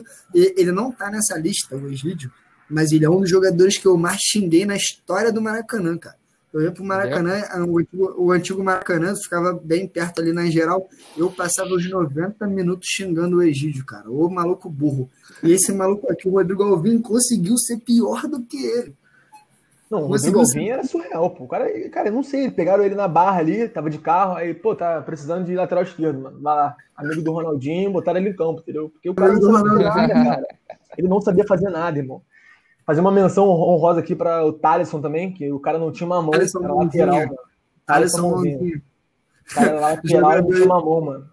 Pra quem não lembra, o Flamengo. Não dá, mano, não dá. O Vanderlei O Vanderlei Luxemburgo trouxe ele pro Flamengo, aí o cara não tinha uma mão e era lateral. Aí quando ele ia bater o lateral, a bola escapava. Aí, porra, aí o juiz ficava ameaçando reverter, aí o cara não conseguia bater o lateral. Uma coisa que não dá pra entender, mano. Não dá, mano. Vocês estão brincando, velho. Eu não boto fé nisso aí, não, velho. Eu vou Cara, perguntar eu juro. Procura aí no Google. Thalisson Mãozinha, Flamengo. Você vai ver. Mãozinha. Cara, é sério. Pior que é sério. Eu queria que ele tá mentindo, mas é sério. O Vanderlei Luxemburgo parece que é mentira, cara. Isso são coisas do que é só o Flamengo, cara. Isso é verdade. O cara não tinha uma mão, ele era lateral, ele ia bater, a bola escorregava. Aí, porra, aí o juiz é, queria reverter, porque ele tava demorando pra bater, não conseguia bater o lateral. Porra, mano, bizarro. Coisas que só acontecem no Flamengo, cara. O que não tinha mão e era lateral. Meu Deus do céu, velho. Acabei de ver essa porra aqui, velho. Achou, ele achou. Estão tirando, velho. Era essa mãozinha, era essa mãozinha. Caralho, cara, isso é bizarro, cara. O Flamengo fez umas coisas aí na vida que foi difícil de entender, cara. Difícil de entender. Pô, não dá não. O que, que esse cara não tem mão, pô? Lateral, tá de brincadeira. Não, É, com todo respeito ao Foi, Thaleson aí, Thaleson, você, porra, você até pode ser bom aí, mas escolheu a posição errada. vai jogar de volante, né? É, porra, zagueiro, sei lá. Não tem como, não tem como. Meu Deus, cara. Aí, eu vou- aí começa aí na, nosso meio campo, cara. Na- Agora vai, agora vai. Agora, nossa senhora. É, vou pro aí. A gente escolheu uma dupla de volante que, nossa senhora. E o primeiro deles é o grande Jailton. Era um jogador, assim, é, o que o Wellington era na zaga, ele era no meio campo. Ele era o falso jogador, cara. O cara que ele simplesmente estava ali para bater. O cara não, não tocava bem a bola, ele não saía bem, é, ele não marcava bem, ele não desarmava bem. Mas ele tava ali para fazer a falta. Ele fazia a falta e tomava o cartão amarelo. A função dele no time era essa. E ele, ele ficou muito tempo de titular no Flamengo. Muito tempo mesmo. E ficou no Flamengo joga e, e, detalhe, o Flamengo historicamente gosta de volante ruim. Jailton ficou uns dois anos no Flamengo jogando de titular. Assim como foi uma época o Marcelo Araújo, aí depois o, veio a, a ser, era o Jailton, o cara Flamengo durante um, um, ano e meio, dois anos. Era surreal isso. O cara ele veio de Ipatinga, não foi? Ele veio de Ipatinga. Ele veio de Ipatinga. Depois é. ele fez a, a, dupla de meio campo com o Léo Medeiros. Era ele e Léo Medeiros no, no meio campo. Era Grande bizarro dupla. isso, cara. Grande dupla de, de meio campo. Puta merda. Cara, eu vou inverter aqui então. Porque esse eu quero falar de especial, entendeu? Porque esse é o cara que eu mais odeio na história do Flamengo. E não sei nem se ele é um dos piores, entendeu? Mas a raiva que eu tenho dele, eu, acho que eu nunca senti com jogador nenhum, irmão. Que é o Canteiro, entendeu? Ele é, jogou em 2013, 2014 ali. Cara, esse cara, irmão, eu, eu prometi para mim mesmo que eu não ia pro Maracanã até ele ser mandado embora do Flamengo. Eu jurei para mim. Irmão, eu, eu, eu, cheguei, eu cheguei a chorar no Maracanã, irmão. De, de, raiva, pô, dele. Gritava, irmão. Eu odiava ele, eu odeio ele até hoje. Esse cara, essa lista aqui, ele não é o pior da lista. Pode ter certeza, porque tem muita gente ruim aqui, né? Mas ele é o que eu mais odeio disparado, assim. Não tem nem comparação das, das coisas que eu mais odeio no futebol. Canteiros era, Canteiros era o cara que ele precisava de, de um psiquiatra, né? Que a gente falava, porque ele via vários amigos imaginários no campo. O Flamengo tava com a bola de um lado, de repente. Virava bola. Você, você achava que ele estava fazendo um cruzamento genial, porque a câmera não pegava né, o campo todo. Na, na, na, tua cabeça ia sair algo genial. Quando tu via, o cara da bola estava saindo pela lateral, não tinha nenhum jogador do Flamengo nem perto. E ele fazia isso todos os jogos, cara. Todos, todos os jogos. Todos os jogos. E depois ele veio jogar aí é, na reformulação da Chapecoense o Flamengo emprestou ele para a Chapecoense e foi a minha. Eu via a torcida da Chapecoense, porra, xingando esse cara de uma forma surreal, falando, porra, esse maluco só pode ter problema.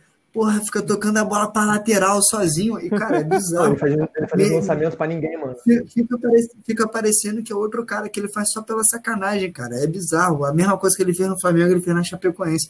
O maluco pega a bola, ele chuta para um lado que não tem ninguém, nenhum jogador nenhum jogador. Era, era inexplicável, inexplicável. Eu ainda acho que até hoje esse maluco aí é esquizofrênico e ninguém descobriu. Ninguém descobriu. Oi, só pra pontuar, aí, pesado, o Jailton jogou no Curitiba também, pesado. É, o Curitiba adora, Curitiba adora. Vai dar pra botar um monte de coxa nessa porra aqui. Porra, o Curitiba gosta muito disso, cara. Pegar esses jogadores assim que vêm do Flamengo, de verdade, cara. O Curitiba sempre faz isso. Não é só ele, não, cara. Teve outros jogadores aí. Eu lembro do Nixon também, que, porra, operou o joelho ferrado e o Curitiba foi e pegou ele, acabar, tinha acabado de se recuperar. O Curitiba gosta muito, cara. Pô, Jailton era nosso. Aí passando pelo Canteiros, né, antes do Canteiros na linha de esse aí, porra, cara, Val Pedreiro, Val Pedreiro. Esse era o cara que ó, o Flamengo tava passando por um, por um, pela reestruturação do CT na época. Eu tenho certeza que ele estava levando no, é, um cimento dentro do carrinho de mão alguém se machucou, faltou um para completar e chamaram ele. Mas com certeza, isso aí é verdade. Mano, o, o cara não sabia nem chutar a bola, ele era perdido em campo, ele não sabia o que ele estava fazendo ali. E, se eu não me engano, ele veio do 15 de Piracicaba, junto com o Paulinho, com o Bruninho. Foi, foi. É, porra, o cara não sabia nem o que ele estava fazendo em campo, cara. Não sabia nem o que ele estava ah, fazendo. Ah, eu lembro desse cara aí, mano. Eu lembro meu Deus dele. do céu, cara. Meu Deus do céu, cara. Se, e, e, você olhava pra ele e você falava assim, pô, esse cara não é possível cara, que esse cara é jogador. de bêbado, moleque, tá ligado? Que bebeu tipo, o dia todo. Ele, cara, não, eu tô vendo aqui a, a, imagem dele e, cara, se você me falar que a história parece bem verídica aí, de que ele tava é, batendo uma massa você tem bem, é, bem completar, né? É, é tava batendo a massa lá, alguém foi e falou, porra aí, amigo, machucou aqui, tem como? Cara, e, e, pior, e o pior de tudo, ele, o Mano Menezes era o técnico do Flamengo na época, e o Mano Menezes botava ele para jogar. Botava ele para jogar, como se ele fosse um cara bom, mano. Malco jogava. Porra, era. E, e vou te falar, cara, foi difícil fazer isso aqui, porque é posição aqui que tá o Val e o Jailton e o Canteiros, podia ter entrado muita gente. Muita menção, gente, muita gente. menção honrosa aí para Lucas Mugni, menção Nossa. honrosa Ah, menção rosa para Carlos Eduardo. Menção rosa para Walter Minhoca, é, Léo Medeiros, Paulinho Sumiço, e assim vai. assim vai. Por que Paulinho Sumiço? Essa agora eu fiquei curioso, pô. Porra, o cara sumiu durante duas semanas e ninguém sabia onde é que ele tava. Depois de um jogo do Flamengo, Desapareceu no mesmo Sul, ele. ele desapareceu, pô. O cara ficou, tipo, duas semanas é, sem dar notícia até pra própria família. Aí isso virou caso de polícia na época e tudo, pô. Aí depois ele apareceu, teve que é, ir na delegacia. Até o Flamengo, na época, teve é, lá que falar é, o que, que aconteceu, né, de dentro do Flamengo pro cara assumir assim. Porque o maluco simplesmente de um jogo para outro resolveu desaparecer, pô. Vou tirar umas férias. Duas semanas aí desaparecido. Vamos começar o ataque agora, né? Agora vem. Nossa senhora. Nossa senhora. Cara, esse cara aqui, ele, ele ficou famoso por tomar uma caneta do Felipe do Vasco. Não sei se vocês vão lembrar desse lance, né? Que é o Christian Borja. Esse cara, irmão, Não tô ligado. também é, é um cara que montaram o DVD dele. O cara Tá na. LDU hoje. Se eu não me engano, hoje ele tá na LDU. Ele tá na Acho que LDU. tá, acho que tá. Montaram um DVD dele ali, que ele ganhava dos caras na corrida. O Flamengo achou que seria uma boa contratar ele. O cara não sabia tocar uma bola pro lado, entendeu? Não sabia chutar uma bola. Não sei se ele não treinava, não sei o que aconteceu com ele. Ele só era rápido e os caras contrataram ele. E ele nem era tão rápido assim. Pra... E nem era tão rápido Não assim. era, Era não era, não era, é. Era Não era. um falso rápido.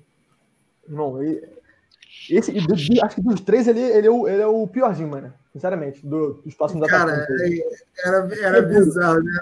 Era bizarro. E o Borja, e o Borja, assim, ele, se eu não me engano, veio- ele veio do. Ele é gringo, mas ele veio do Duque de Caxias Foi, e, foi, foi indicação do Zico na época. Foi Foi, indicação do Zico. Bizarro, bizarro, cara, bizarro. Mal É por demais. isso que cara. o Cico não deu certo como técnico, né, cara? Não, cara, não dá. Ele- Esse cara assim grande não pode ser técnico do time, cara. Não pode, não pode, cara. Inteligente foi o Pelé que parou de jogar e nem se meteu com futebol, cara. Nem se meteu com Não, e futebol. o Pelé também, quando abre a boca, né, toma a lomba do Romário. né? Então, Porra, mas esse aí também desandou, né? A fazer nada, Deus me livre. O Pelé. Mas enfim, cara. Aí a gente tem aí o Borja. Aí passando pelo Borja, não, não vou nem falar do, do centroavante primeiro, porque, nossa, Vai não, vai não. Vou falar, vou falar, do, vou falar do outro, mano. Nossa senhora, cara. É, Negreiros, cara. Vocês lembram desse, desse Esse rapaz. Negreiros? Nossa senhora, cara. Negreiros era um cara que. A gente falou do Nixon agora mais cedo, ele me lembra o Nixon, só que ele é piorado, ainda assim. Ou então o Dimba, cara. Ele me lembra o Dimba. Quem lembra do Dimba aí? Porra, o Negreiros ele me lembrava o Dimbo, cara. Lento, não servia para nada e não fazia gol. Como que ele foi parar no Flamengo? Não sei. Provavelmente foi na época que estava Kleber Cara, Leite Braga lá. Não, cara, o época, Abel Braga pediu o nome, pediu ele, cara. foi o, Abel mesmo. Braga, o Abel Braga pediu ele, pô. Eu nem lembro disso, pra você ter noção, cara. E detalhe, mais um jogador que aí, ó, pro Curitibano aí, ó, saiu do Flamengo e foi direto pro Curitiba, direto pro Curitiba, Negreiro. De... Negreira jogou no Coxa, cara? Jogou, Cara, eu acho que jogou sim, cara. coxa, cara, Eu, jogou tenho, coxa. eu, acho, eu acho que sim. Assim que ele saiu do Flamengo em 2004, em 2005 ele jogou pelo Curitiba. Pô, verdade. Caiu. Caiu pra ver. Fudido. Bizarro, cara. Esse aí era um dos piores também que eu vi. Se embolava com a bola. Porra, tropeçava. Nossa senhora, Deus me livre. Agora eu vou falar que para falar do outro eu me, eu me estresso. Chegou para vir no lugar do Imperador. Lê o nome aí. Cara, então, ele fez uma temporada razoável, né? Uma temporada até boa no Grêmio Barueri, 2009. O Adriano foi embora, ele veio para ser substituto dele, né? Então, o grande Valbaiano, né? E, nossa senhora, irmão. O cara, o não conseguia ficar magro no, no elenco, não sabia. Não sei como é que ele meteu aqueles gols no Barueri, cara, sinceramente. Até hoje é, nada explica. Naquela campanha. Nada explica. O cara era gol meteu, ruim, cara. ruim, mas muito ruim, muito ruim. E ainda era pesado. Pesado tipo, demais, cara. complicado. O Valbaiano no Flamengo, a o, o que mais marcou o Valbaiano no Flamengo foi a entrevista do primeiro jogo. Eu ia falar. O né? repórter, o repórter vira para ele e fala: E aí, tá vindo para substituir o Adriano, não sei o que. O cara ao vivo, o cara vem.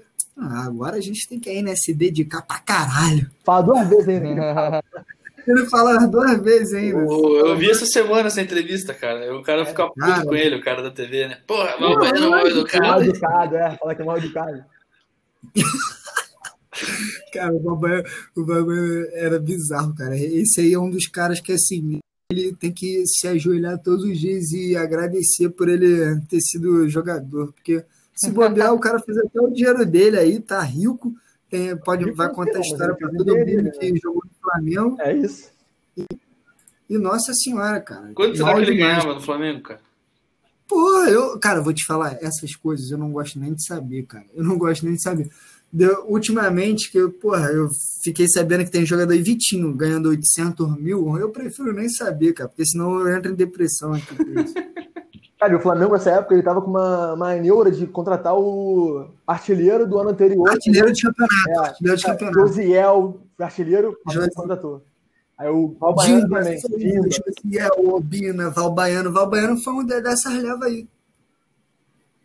Patrícia, né? Na época. Ah, é, foi. Ah, Patrícia, bizarro. Cara, e antes da Patrícia, a gente ainda passou uma época pior, cara, que era Kleber Leite e Márcio Braga. Se você jogasse bem contra o Flamengo, basicamente você tava dentro. É isso. Era assim que funcionava, era assim que funcionava. E assim surgiu aí meio time do Ipatinga no Flamengo. E os- aí treinar essa, esse elenco de craques aí precisa de um treinador pra, né? Ah, fala aí, Pode fala falar, aí pode falar. Não, eu falei por último, pode falar. Cara, então, é... pra mim, cara, pra mim, eu nem, eu nem lembro agora na- no final de tudo quem a gente colocou, se foi ele ou não, cara, mas pra mim foi o Ney Franco, cara. Eu tenho uma Foi, foi raiva mesmo. Foi ele mesmo. O Ney Franco, ele me deu a experiência de eu ir no Maracanã ver um Flamengo e Ipatinga e o Flamengo entrar em 3-6-1. O Flamengo entrou numa formação 3-6-1 contra o Ipatinga no Maracanã, cara. No Maracanã, mano. Ele- as duas passagens dele pelo Flamengo são tenebrosa, cara. Tenebrosa. É um cara que, mano, tá, tá, assim, eu acho que no fundo ele é vascaíno. Ele entrar, ele falava assim, "Ah, agora eu vou foder com todo mundo. O- ele e Cristóvão Borges, cara, pau a pau os- aí pra os dois que. Assim, eu, eu tenho muito rancor do Abel, entendeu? Porque ele, porra, me entregou aquela final do, pro Santo André, entendeu? Ele, esse último trabalho dele também foi tava. horrível. Mas não Eu tem como comparar ele ao, Cristóvão e ao Ney Franco, irmão. O Ney Franco. Tem nem Mano, palavras pra ele. e o. Ney Franco é sem palavras, cara. E, e detalhe, há pouco tempo eu vi uma notícia que o Ney Franco tava é, administrando um curso da CBF para virar técnico. Aí, pra- aí- aí que, aí que a gente vê como, por que, que não evolui o futebol aqui, cara. Porque começa assim, cara. É o, é o Ney Franco dando aula pros caras. Não tem como, não tem como. Quem, que- quem que vai aprender alguma coisa com o Ney Franco, cara? Com o Abel Braga, tá tudo errado. É tipo o goleiro Bruno da aula de, de extracampo pros caras, né? É isso, é, é, basicamente é É isso. tipo o Bruno chegar pra garotada da base lá e dar aula de bom comportamento pros caras. Vai tomar no cu, Pelo amor velho. de Deus, pelo amor de Deus, mano. E os melhores, rapaziada, vamos pra parte boa, senão vocês vão ficar Vamos pra loucos. parte boa, vamos pra parte boa aí, pelo amor de Deus. É, quer falar aí do goleiro? Quer começar, Gabriel? Pode começar, eu comecei na outra. Pode começar. Cara, então, vou, o, não, o goleiro que a gente elegeu aqui, cara, eu acho que de longe, para todo flamenguista, é praticamente impossível colocar outro, cara. Para quem nasceu aí na década de 90, é o Júlio César, cara. É o maior técnico, é o maior goleiro aí que a gente viu no Flamengo. É, o Flamengo é um time que durante muito tempo ficou sem um goleiro assim.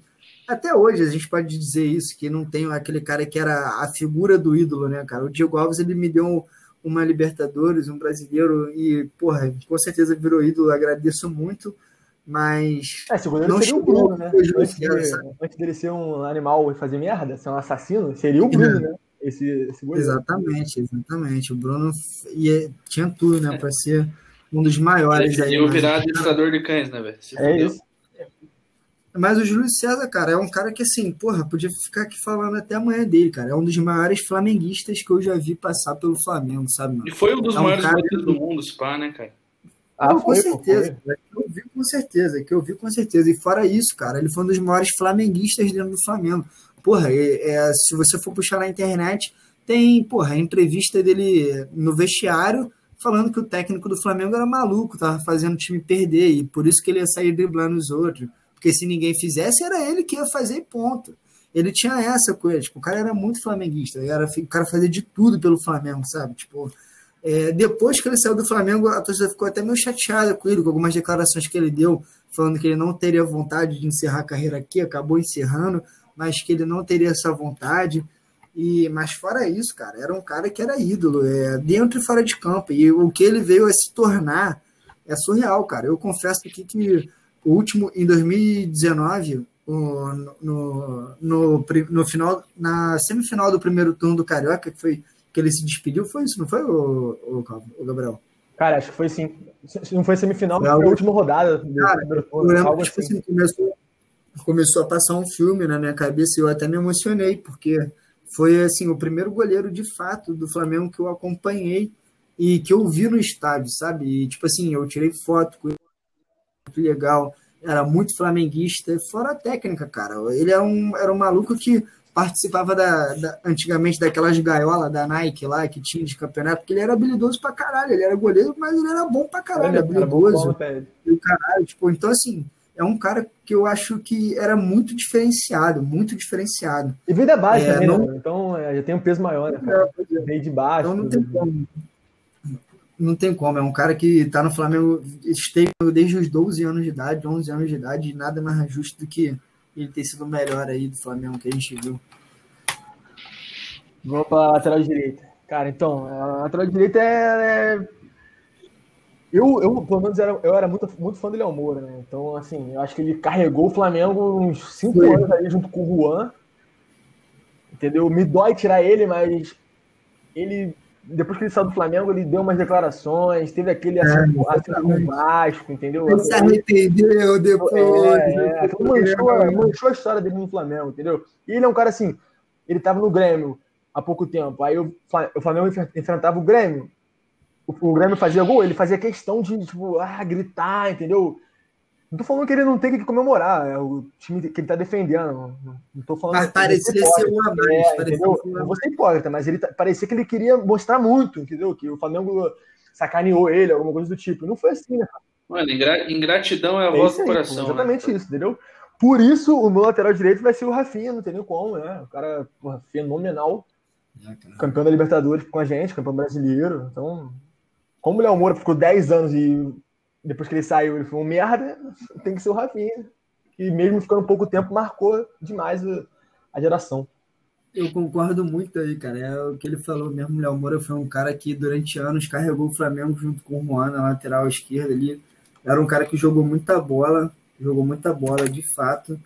Mas é, eu acho que depois que ele saiu do Flamengo, cara, fez muita coisa desnecessária ele podia só ou terminar a carreira dele ou só é, não falar as coisas que ele falou. É. Exatamente. Mas acertou com o Vasco, aí voltou atrás porque é, viu que ia ficar meio ruim para ele, porque a forma que saiu na mídia foi meio, meio estranha. É, aí logo depois aí teve essas situações do Grêmio, que ele fazia gol e ele, porra, comemorava como se fosse o último da vida dele, o último gol que ele ia participar, dava vida e aí, quando o Grêmio foi campeão lá da Libertadores, ele e o Paulo Vitor mandaram um recadinho pro Flamengo. É, aquele isso, né? Postaram fotinho, é. Postaram foto e não sei o quê. E, e a forma com que eles fizeram isso pareceu que, que o Flamengo chutou eles de lá. E não foi bem assim, entendeu? Não foi bem assim. O próprio Léo Moura, cara, o Flamengo segurou o Léo Moura até onde dava. Até onde deu. Até onde dava. Eu não sei nem como ele conseguiu jogar. Ainda fez festa de despedida, tipo, jogo, jogo amistoso pra festa de despedida pra ele. Teve eu, eu, não pra eu, não lembro de um jogador ter festa de despedida no Flamengo.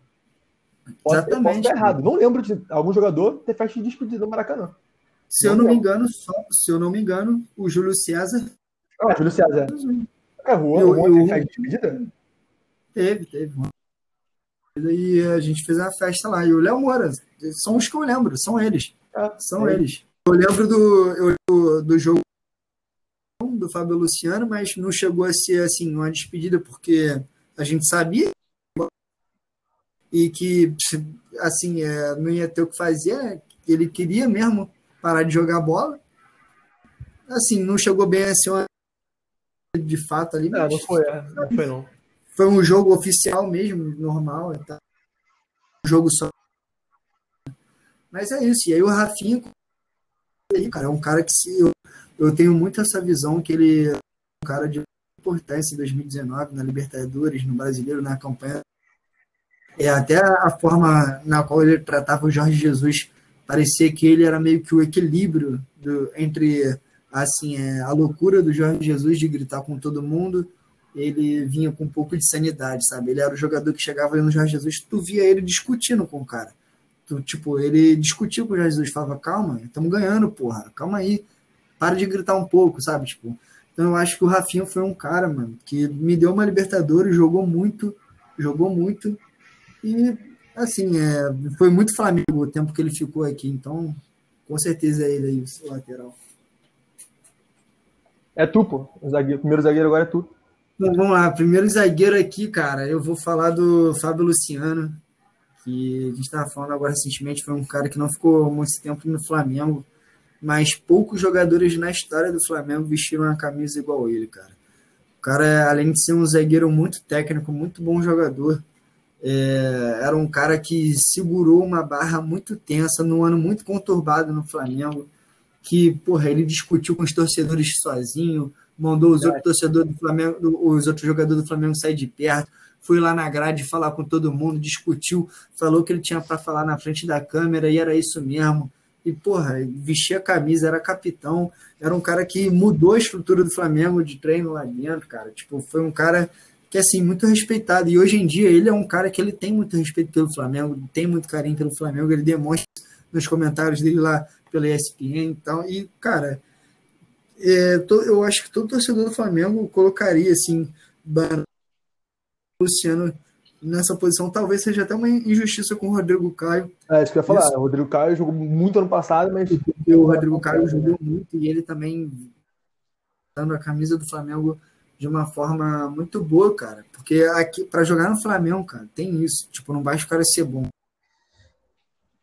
Cobra do cara que ele corra até o último instante, que ele deu é sangue. Isso. E, porra, o Rodrigo Caio hoje aí é um exemplo disso, cara. É um cara que já quebrou o nariz duas vezes jogando pelo Flamengo, tipo. E fora as outras lesões que ele tem aí, porque ele mete a cara na bola. E ele incorporou muito esse espírito que eu acho que veio do Fábio Luciano, inclusive, cara. Era um cara ímpar, não tem nem o que falar muito, cara. Jogador excepcional, profissional excepcional. Vamos pro zagueiro agora. E acho que vai ser novidade para ninguém, né? Formado na base do Flamengo jogador de seleção brasileira, um cara que, pô, respira Flamengo, sempre respirou Flamengo. Para mim, na conversa dos meus amigos, eu sempre tenho a falar que ele é o zagueiro brasileiro mais técnico que eu já vi jogar. Ah, que eu ouvi também. Que eu ouvi jogar foi ele. Certo. Que é o Juan, não sei se ficou claro, né? Mas é ele. Cara, esse cara, ele, é, ele tava na Roma, ele falava do Flamengo, tava na seleção, ele falava do Flamengo. E, cara, ele ser da base tem um peso, assim, enorme, né, cara? E ele é um dos poucos caras que, que voltou pro Brasil e não voltou pro Flamengo, voltou pro Inter. Mas ele é um cara que ele sempre deixou clara a situação, entendeu? Ele queria voltar pro Flamengo, o Flamengo não quis ele. Não quis ele, exatamente. Não foi gratidão da parte dele, entendeu? Ele sempre falou que queria voltar pro Flamengo, aí o Flamengo não quis ele, aí depois contratou ele mais velho, entendeu? Para encerrar a carreira. E mesmo assim, ele ainda era acima dos caras que estavam no Flamengo. O exemplo do Heber. Ajudou, Ajudou muito, muito na né? Libertadores. Ajudou muito. Ajudou é um cara muito. que, mesmo com a idade avançada, ele, ele tinha uma técnica absurda, entendeu? Não tinha nem como ser outro é, zagueiro nessa, nessa, nessa vaga aí dele. Não sei o que vocês acham aí do Juan, cara, mas o Juan, e pra gente, que assim, pra eu que vi futebol, assim, principalmente europeu, assim, esse cara jogando na seleção e na Roma, é, foi... É um zagueiro de alto nível, é, né, cara? Alto nível, tipo, eu comparo ele, tipo, um cara, é, mano, eu não digo que é um, porra, um dos melhores que eu já vi, tá ligado? Mas é um cara top, é, tá ligado? Tipo, muito um, calmo, cara. É um seria cara que esperava. Não, eu falo assim, ele, ele é o brasileiro, ele é o, ele é o mais, o mais técnico que eu já vi é ele, cara, porque é um cara que roubava, mano, ele, ele faz com a tranquilidade, ele rouba a bola do ele rouba a bola do atacante, ele vira para frente, dá um passe. E faz isso com uma tranquilidade que parece que ele tá dormindo. É um dia normal para ele, sabe? Que é sei lá, cara, o Malco é um cara que eu sempre fui muito fã do futebol dele. E, porra, foi um, no, a primeira vez que eu fui no Maracanã, eu vi um gol dele de cabeça, então tá aí na nossa lista. É tu agora, próximo. Então, na lateral esquerda, mais citado aí anteriormente, a Tirson, acho que também é outro cara que disputa, disputa com o Juan, talvez ali, e tal, em quem foi melhor no Flamengo, mas o Atisson, cara, quesito técnica, eu acho que, porra, no Flamengo, é, depois dele, ninguém assim foi tão técnico quanto ele. O Flamengo veio assim, tinha o Leonardo na época, é, que era surreal, aí veio o Atirson, que era surreal, e depois estagnou. A gente ficou um tempo assim, sem ah, ter um lateral bom, entendeu? E aí depois veio o Juan, cara, mas o Atisson é o que entra, porque jogou numa época que o Flamengo era fodido, que o, o, time também, assim como o Juan, ele pegou times do Flamengo fraquíssimos, onde ele, como lateral esquerdo, praticamente carregava o time. Era basicamente assim, ele jogando de lateral esquerdo, parecia que ele era quase o meia, quase meia. Que ele, ele, dava, ele, ele, dava as assistências, ele batia é, escanteio, fazia tudo, batia falta, era ele que fazia. Então era um cara que porra, é, além também de ser flamenguista demais, é um cara que não tem como não estar tá nessa lista aí. É, nesse caso, a LC da base também pesa um pouco, né? É, eu, eu gosto da do Juan, é, pra mim, eu sou eternamente grato a ele. Se não fosse ele, o Léo é, Moura, é, eu não sei onde estaria. O máximo na lateral esquerda aí, até que passou pelo coxa aí depois também. novidade. Nem, né? não, não é novidade, não sei, eu não, não assim, posso falar muito como ele foi pelo Curitiba, mas, porra, no Flamengo, muito bom. Vamos uh, para o meio campo agora. A gente improvisou um, né? A gente vai jogar com um, um volante, dois meias, um que é quase, quase volante. É. Que é o Gerson, cara. Que, assim, para mim, não sei se eu vi alguém da, no Flamengo, acho que poucos têm a categoria dele, entendeu? O cara que ele desarma bem. Se Ano passado ele jogou na esquerda, na direita, de meia. O cara é. Eu não sei, eu não entendo. Ele joga em todas as funções. Ele joga, ele joga. Tanto que ele é o Coringa do Flamengo, né? É o que começou com ele. Então, eu não, eu não sei como que ele não deu certo na Europa, entendeu? Não sei se, se ele não se adaptou. Entendeu? Mas assim, ele é muito novo também, eu acho é, que ele ainda ele tem isso, ele tem isso. Não, ele vai com certeza. Pode ser, pode ser a idade também, não se adaptou. Mas, cara, ele, para mim, ele é nível de seleção brasileira, cara. Ele, no auge ali, no, ele jogando o melhor futebol dele, para mim, ele é seleção brasileira. Ele não tem nem Cara, eu, vocês aí que não são flamenguistas podem até discordar aí, ah, é. não sei nem o de vocês, mas para mim, hoje, não tem volante no Brasil que joga bola como o Gerson. Cara, eu gosto muito do Patrick do Inter, entendeu? Achei ele um jogador ácido. Não, o, pa o Patrick do Inter é muito bom jogador, assim como eu gostava do Bruno Henrique do Palmeiras também, mas é, o Bruno assim, é, deu uma caída agora, mas também gostava dele. É, aí que tá, aí que tá, por exemplo, são, são caras que. Mais velhos. Né? O, o Bruno Henrique caiu, o próprio Patrick no ano passado. Ele jogou muito durante uma época e depois ele caiu. Tipo, em 2020, no caso, não em 2019. E ele caiu também, tá ligado? Tipo. Então, cara, sei lá, eu, hoje eu não vejo no Brasil um volante é, que faça as mesmas coisas que o Gerson faz, por exemplo. Sabe? Cara, eu achava o Mateuzinho do Grêmio, tipo, o mesmo nível do Gerson, mas ele deu uma caída, se machucou também. Ele caiu muito. Caída, é, caiu. Então, tipo, o Gerson, pra mim, hoje é disparado o melhor volante do Brasil. Mano. Pra mim, ele é, tem condições plenas de sair daqui, jogar numa Premier League da vida. Isso não tá, isso não tá na seleção brasileira, porque ano passado, ah, e porque em 2019, o Flamengo não, é, ele, ele pediu para ser liberado da seleção lá, arrumou problema. O pessoal ficou puto com ele, que ele não quis jogar pela seleção olímpica, e certo estava ele, né? Por querer ser campeão da Libertadores do brasileiro. O cara flamenguista, porra, vai perder jogo para porra, jogar amistoso de seleção olímpica. Lá na casa do caralho ainda, dá, né? Pô, Deus me livre, porra. E aí a CBF faz essa palhaçada aí de não convocar ele mais para nada e tal.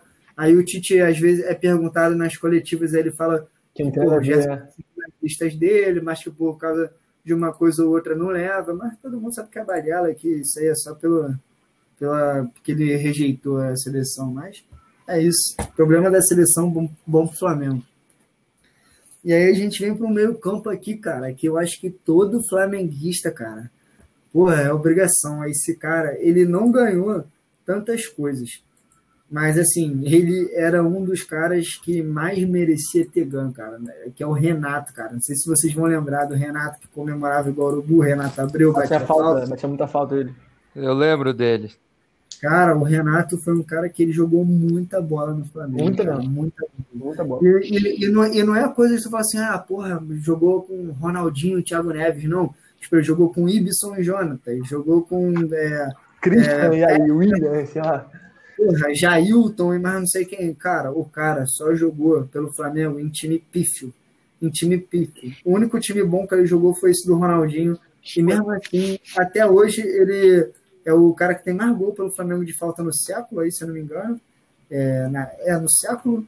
E, e, cara, e não vão passar, cara, porque o Flamengo não faz gol de falta. Hoje em dia quase ninguém mais faz gol de falta. Eu nem vejo a falta do Flamengo. Até... É, é mais fácil tocar a bola que bater. É.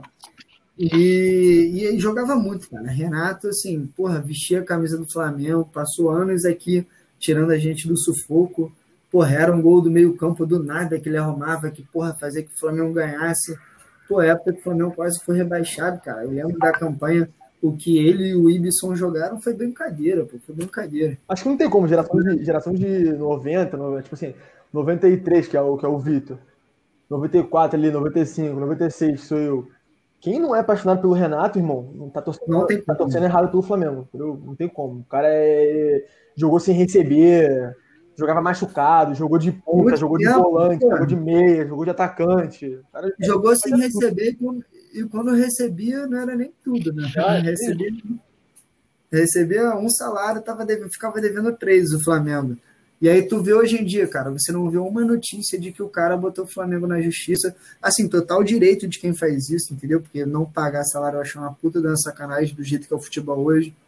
Mas, porra, é um cara que sempre teve muito carinho pelo Flamengo e não tem como, cara. Ele tá aí, não tem, não tem jeito. Quem é da nossa geração tem que ser apaixonado pelo Renato. Agora o meio de criação do time, né?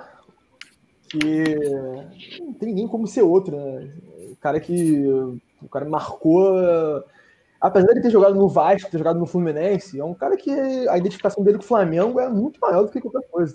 É eterno, é eterno. É, é, é o Pet. Aquele, o gol dele em 2001, que é uma, uma, deve ser, sei lá, um top 3 gols do Flamengo na história, e ainda tem a campanha de 2009, que ele voltou pra sanar dívida, que todo mundo falava, Porra, é... esse cara aí, tá velho, não sei o que, o cara levou o time no título, entendeu? É uma coisa de... E o Cuca, lembra que quando ele voltou em 2009, o Cuca, que era treinador do Flamengo ainda na época, Sim. falou assim, né, é, porra, e deu uma entrevista falando é, que, que ele tinha que trabalhar com um jogador que ele não queria ah, por, causa, sim. por causa do Flamengo e tal, e era o Pet, no caso.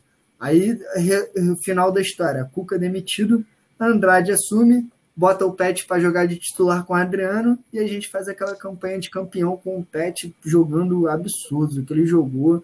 Aquele gol dele contra o Palmeiras, cara. Os dois, né? Ele, ele, dribla, ele dribla todo mundo e, e, bota a bola no ângulo, a bola colada no pé dele. Porra, ali para mim eu olhei e falei assim: caralho, é campeão, cara. A gente vai ser campeão, esse cara vai carregar a gente. E carregou, cara, não teve jeito.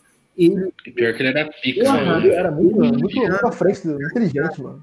Acho que se fizer uma. Todo mundo fizer uma, todo Flamengo fizer uma seleção, assim, de jogadores que viu. A não ser assim, quem viu época de, da década de 80 e tal. É. Assim, depois disso, não botar o pet, eu acho que não, não existe, nenhuma possibilidade. Tipo né? Assim, 100% dos times tem que ter o pet.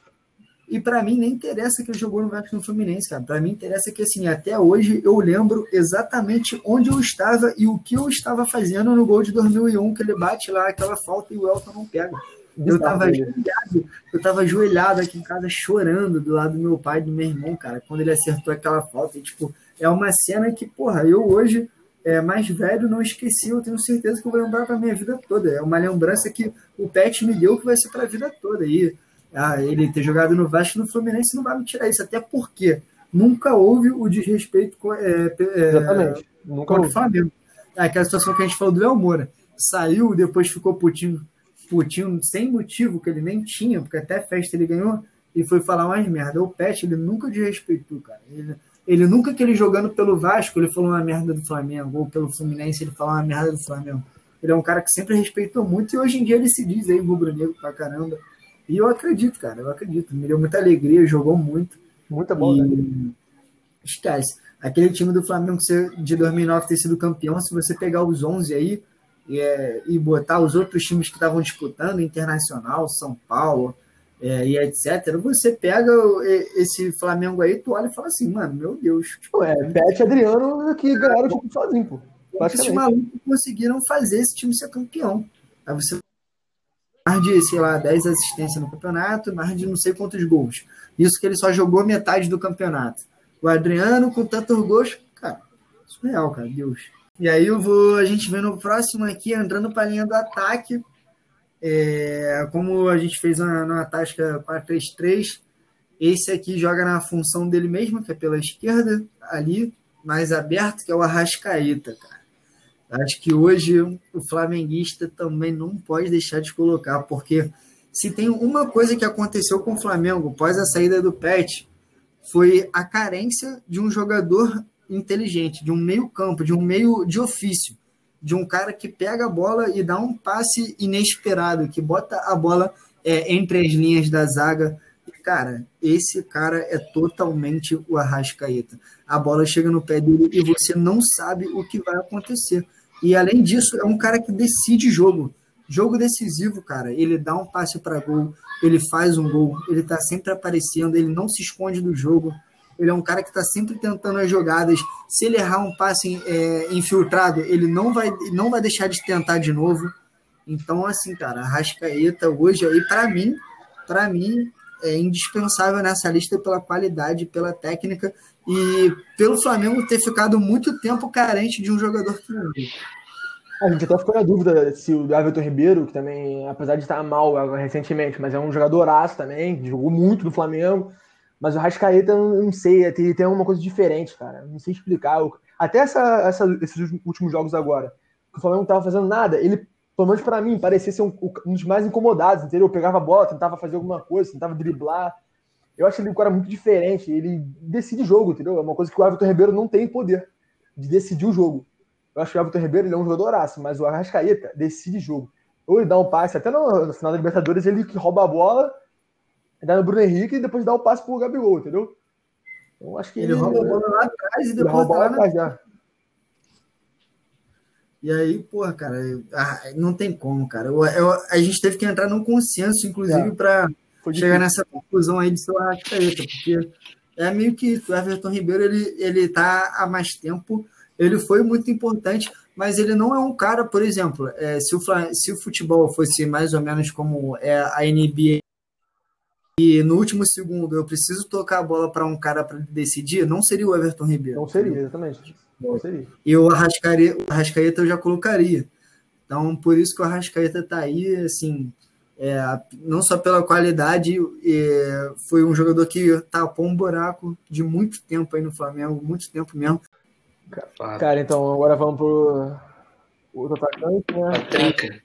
Cara, então, é, o nosso time não tem Ronaldinho Gaúcho, já vou adiantar isso, entendeu? É, não tem Ronaldinho Gaúcho. Até a gente tentou, a gente discutiu, né, se botaria o Ronaldinho não, ou não. Mas assim, eu acho que ele jogou mais no Atlético Mineiro do que no Flamengo, entendeu? Então. Exatamente. No Flamengo ele foi importante, foi importante, é, em certos pontos, mas se você parar para pegar, não seria justo a gente botar o Ronaldinho Gaúcho e não pôr, por exemplo, o Thiago Neves, porque yeah. o Ronaldinho ele representou muito no Flamengo. É, Mas pelo tamanho tipo dele assim, também, né? Que ele já era muito grande. É, o tamanho dele. Eu, foi, foi, como se o Flamengo tivesse trazendo. Foi como se o Flamengo de 96 lá, que trouxe o Romário o melhor do mundo, tivesse fazendo a mesma coisa, sabe? A gente pegou um cara é, saindo do futebol europeu, que é o Ronaldinho Gaúcho, não é qualquer um, e trouxe para o Flamengo. Mas eu concordo mas, que o Thiago Neves jogou mais que o Ronaldinho Gaúcho em 2011. Por exemplo, mas se for para falar de bola, o Thiago Neves, nessa época, ele jogou o dobro do que jogou o Ronaldinho. Então, a gente não achou que seria justo. É, então, o centroavante você deve saber quem é. Então, a gente meio que adaptou esse atacante para jogar na, na ponta, que é o Gabigol, né? Um cara que parece que ele nasceu para jogar no Flamengo, entendeu? Ele, se você fala assim ah, esse cara é da base do Flamengo. Eu acreditaria, porque ele parece que ele respira Flamengo, ele é, ele é debochado, é uma coisa que a torcida gosta. Ele dá, dá carrinho, corre, é, dá carrinho, comemora, ele é um cara que ele pega a placa e, da torcida e mostra, entendeu? É perseguido pelo árbitro, é uma coisa que que é, é ruim no caso, né? Porque os árbitros toda hora dão amarelo pra ele, mas é uma coisa que a torcida gosta, entendeu? De esse bad boy, que é o cara que. É a cara do Flamengo. Cara, é, cara ele é a cara do Flamengo e, além de ser a cara do Flamengo, ele deu uma Libertadores pra gente, né? Então não tem nem o que falar dele. O cara meteu gol cara, fez, jogos da mata-mata. O cara simplesmente fez dois gols na final da Libertadores e ponto. Não tem mais o que dizer, ele me deu um título e fora isso, tudo isso aí que o Gabriel falou, cara, o, o Gabigol é um cara que se ele, se ele tiver que sair na porrada pelo Flamengo, ele sai, entendeu? A impressão que ele passa é essa. É ele dá carrinho, ele se mata. É, quando o time não tá marcando lá na frente, tem que marcar. Você vê ele correndo de um lado para outro que nem maluco e grita os outros caras do time. Então, assim, parece que ele nasceu o Flamengo. Parece que é por um acaso só que ele, que ele foi jogador lá do Santos, porque vestiu a camisa como ninguém, cara, como ninguém. Ele teve um entendimento de Flamengo assim perfeito. E hoje em dia você vê, cara, ele faz muito que a torcida gosta. Por exemplo, Flamengo perde, ele fica puto. Você vê visivelmente que ele tá puto. Ele é, ele é substituído. É, ele fica puto porque ele quer fazer mais gol. Ele quer que o Flamengo vença. Gosta. E isso a torcida do Flamengo ama isso, não tem jeito. É debochado. É, odiar ele pelo, por ele a, jogar no Flamengo, fazer gol demais, e ele passou a debochar disso. E a, é, e aí, não gostava dele antes, né? Quando ele viu o é. Flamengo, é, então. Só que aí também o, entrou nisso algo nele que foi muito bom, que é o status de ídolo, cara. O Gabigol hoje, você pega aí no Brasil, cara. Quem, quem vai jogar dentro da arena do Grêmio, é, numa semifinal da Libertadores, e uma criancinha gremista começa a chorar por camisa do jogador do Flamengo. Cara, tipo, hoje o Gabigol é isso. E a gente, é a gente chegar lá no estádio do Palmeiras e o, e o cara ficar rodeado de criancinha palmeirense pedindo um abraço dele, uma foto dele. Sabe? Tipo, ele é o maior. Hoje o Gabigol no Flamengo representa, assim, a idolatria mesmo, sabe? Não, não tem como ele não cara, estar. Não tem o que falar dele, né, cara? Na Libertadores. Oitava de final. A gente tomou do Emelec lá, chegou aqui no Maracanã, ele meteu dois. Aí é contra o Inter, Jogo lá, jogo pegado, 1x0 o Inter, ele fez o quê? Fez o gol. Aí na semifinal, ele fez, fez dois. Na final, fez dois. Não tem muito o que falar. O cara, ele, pra mim, ele tinha que ser o rei da América e não o Bruno Henrique, né? Eu discordei um pouco disso. Com certeza. Respeito, a, respeito a decisão da, da, da Comebol. É, né? Respeito máximo porque o Bruno Henrique também jogou muito. Né? Não, jogou é muito, que... jogou muito. Mas o Gabigol na Libertadores foi surreal. É, fez, decidiu. Decidiu, decidiu. É. Fez o que tinha que fazer, gol e decidiu. E aí, para o nosso centravantão ali, acho que. Posso falar? Ah, Posso falar?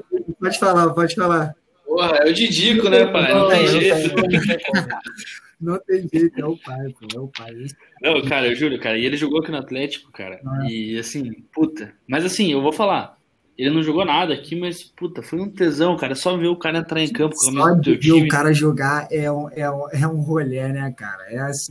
Porque, vamos falar assim, ó, tipo, tirando o fenômeno, cara, pra mim ele foi o cara mais pica, assim, de, de atacante que a gente teve nos últimos aí 20 certeza, anos, tá ligado? Ah, foi, pô. Tipo, porque acabou o Romário ali, mano, era Ronaldo não, e o Adriano depois, tá ligado? E hoje me desculpa, mas, porra, faz anos que a gente não Porra, vai tomar no cu o Fred do caralho, jogou uma Copa do Mundo, né, cara? Bizarro, né, cara? Bizarro. E era pra ter sido o Adriano, né, cara? Infelizmente, o cara aí, tipo, é, tem os problemas que ele teve na vida. Mas aí que tá, cara. O Flamengo parece que era o centro de reabilitação do Adriano. Quando ele chegou aqui, ele simplesmente parecia que ele estava feliz e ele queria só jogar bola de novo, sabe? Parecia que ele só queria fazer o Flamengo ser campeão, mano. É um cara que ele é flamenguista doente, é, é da favela, então representa totalmente Flamengo, cara. Eu me emocionei, eu me emocionei com o vídeo o título da Libertadores do Flamengo. Ele postou um é, vídeo foi, dele foi sem reação. Foi muito irado. Assim, porra, um vídeo sem reação, ele chorando, sem saber para onde andar. Porra, eu me emocionei com esse vídeo, cara, porque tu vê o cara é muito flamenguista. O cara é muito flamenguista. É um maluco que veio da merda, veio da lama, literalmente, e venceu, sabe? Tipo, venceu e chegou um momento que na Europa não, não é, era o suficiente para ele mais, ele não estava feliz. E ele simplesmente falou: Cara, eu quero jogar no Flamengo, eu preciso jogar no Flamengo. Cara, na, na é, que... a torcida, tipo, eu lembro foi até contra o Paranaense, se eu não me engano, no Maracanã, o gol dele, a estreia dele, ele meteu o gol de cabeça. Cara, a torcida, os caras, assim, tipo, maluco burro velho, assim, tocando tambor assim, chorando demais, mano, chorando igual criança. Tipo, ele representa isso. Tipo, ele, ele é um cara que ele veio da favela e ele venceu, ele... entendeu? Ele representa isso pra torcida. Ele representa totalmente, cara, totalmente. É um cara que é o Flamengo total. Tipo, é aquele moleque da favela, porra, fudido, que não tem é, nem como treinar, mano. Que ele vai virar jogador de um clube foda, igual o Flamengo, vai vir lá pro Adriano. Ele é total a representatividade disso, cara. Total, tipo, por isso que eu não gosto nem de falar da vida pessoal do cara, porque eu acho que como ele teve muitos problemas, assim, psicológicos, as pessoas julgam que o Adriano isso, que o Adriano aquilo.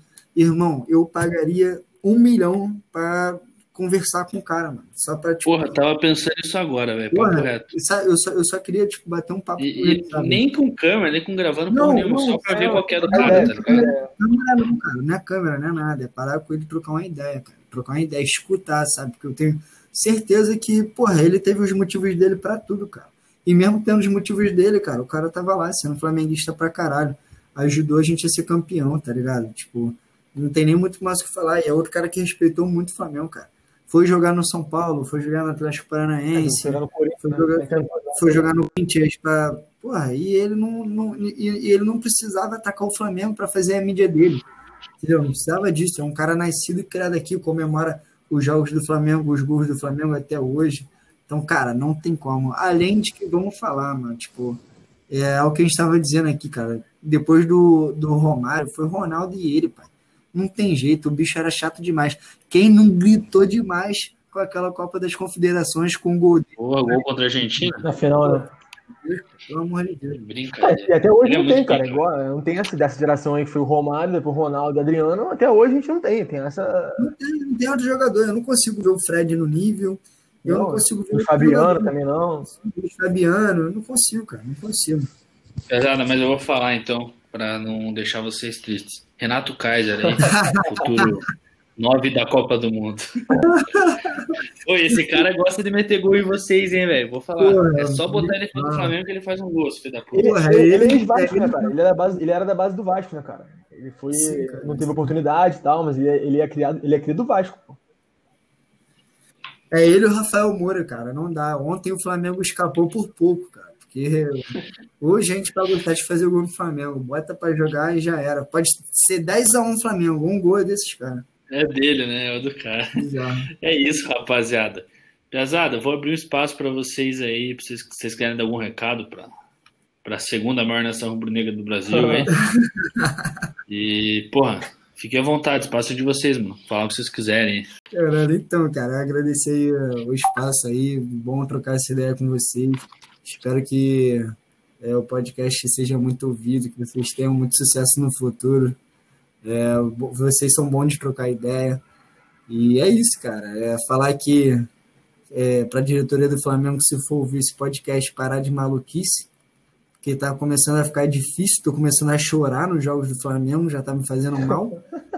Tá difícil de assistir, tô preferindo no momento ver futebol americano e basquete, porque o Flamengo é, me faz passar mal aqui. Então, basicamente é isso, cara. Agradecer aí o espaço. É, que o Flamengo possa ser campeão e que o Palmeiras não seja campeão da Libertadores no Maracanã, senão vou passar uma. Isso aí é de vital importância, não pode acontecer. Amém. Amém. Aí... Para abrir o G8 para nós. Isso, mano, se isso aí acontecer, meu Deus, nem sei o que vai ser de... do ano. O Palmeiras pode ser rebaixado, mas eu tenho certeza que eles vão passar o ano seguinte todo falando que foi campeão no Maracanã. Cara, então, é... já falou bastante o Vitor, mas eu queria agradecer a oportunidade. Tomara que vocês tenham muito sucesso, que vocês merecem, cara. Vocês são. Parece ser de gente boa, né? A gente não se conhece muito bem, mas vocês aparam são umas pessoas muito boas. E só agradecer mesmo a... o espaço aí pra gente trocar essa ideia e tal. Tomara que esse podcast, esse episódio do, de podcast seja ouvido, né? Já que a gente está representando bastante gente. Cara, e é isso. Eu espero que o Rogério Senna, com o título ou sem título, não fique pro ano que vem, né? E a diretoria, como o Vitor falou aí, tome jeito. Pare de fazer merda. Eles, eles acham que são maiores que o Flamengo, entendeu? Às vezes eu acho isso. Marcos Braz, os caras assim, eles acham que são maiores que o Flamengo. E não tem como, né? Tem, aquela velha base. tudo pelo Flamengo e nada do Flamengo. é isso, não... exatamente isso. É isso, rapaziada. Obrigado vocês aí por terem topado participar, tá ligado? A gente fica.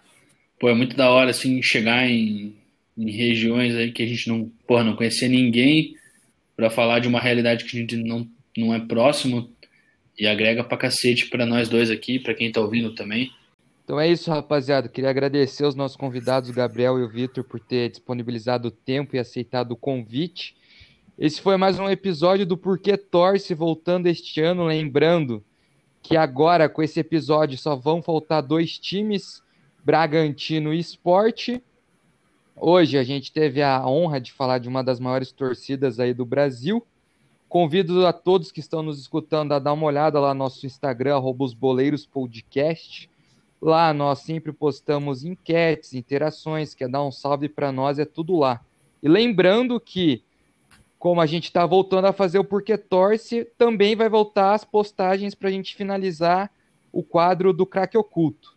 Então é isso, rapaziada. Fiquem ligados lá, porque logo quando sair esse episódio no sábado, na quarta-feira vai ter o craque oculto do Flamengo. Queria agradecer novamente os nossos convidados, agradecer todo mundo que nos escutou e que vocês tenham uma ótima semana. Aquele abraço e falou!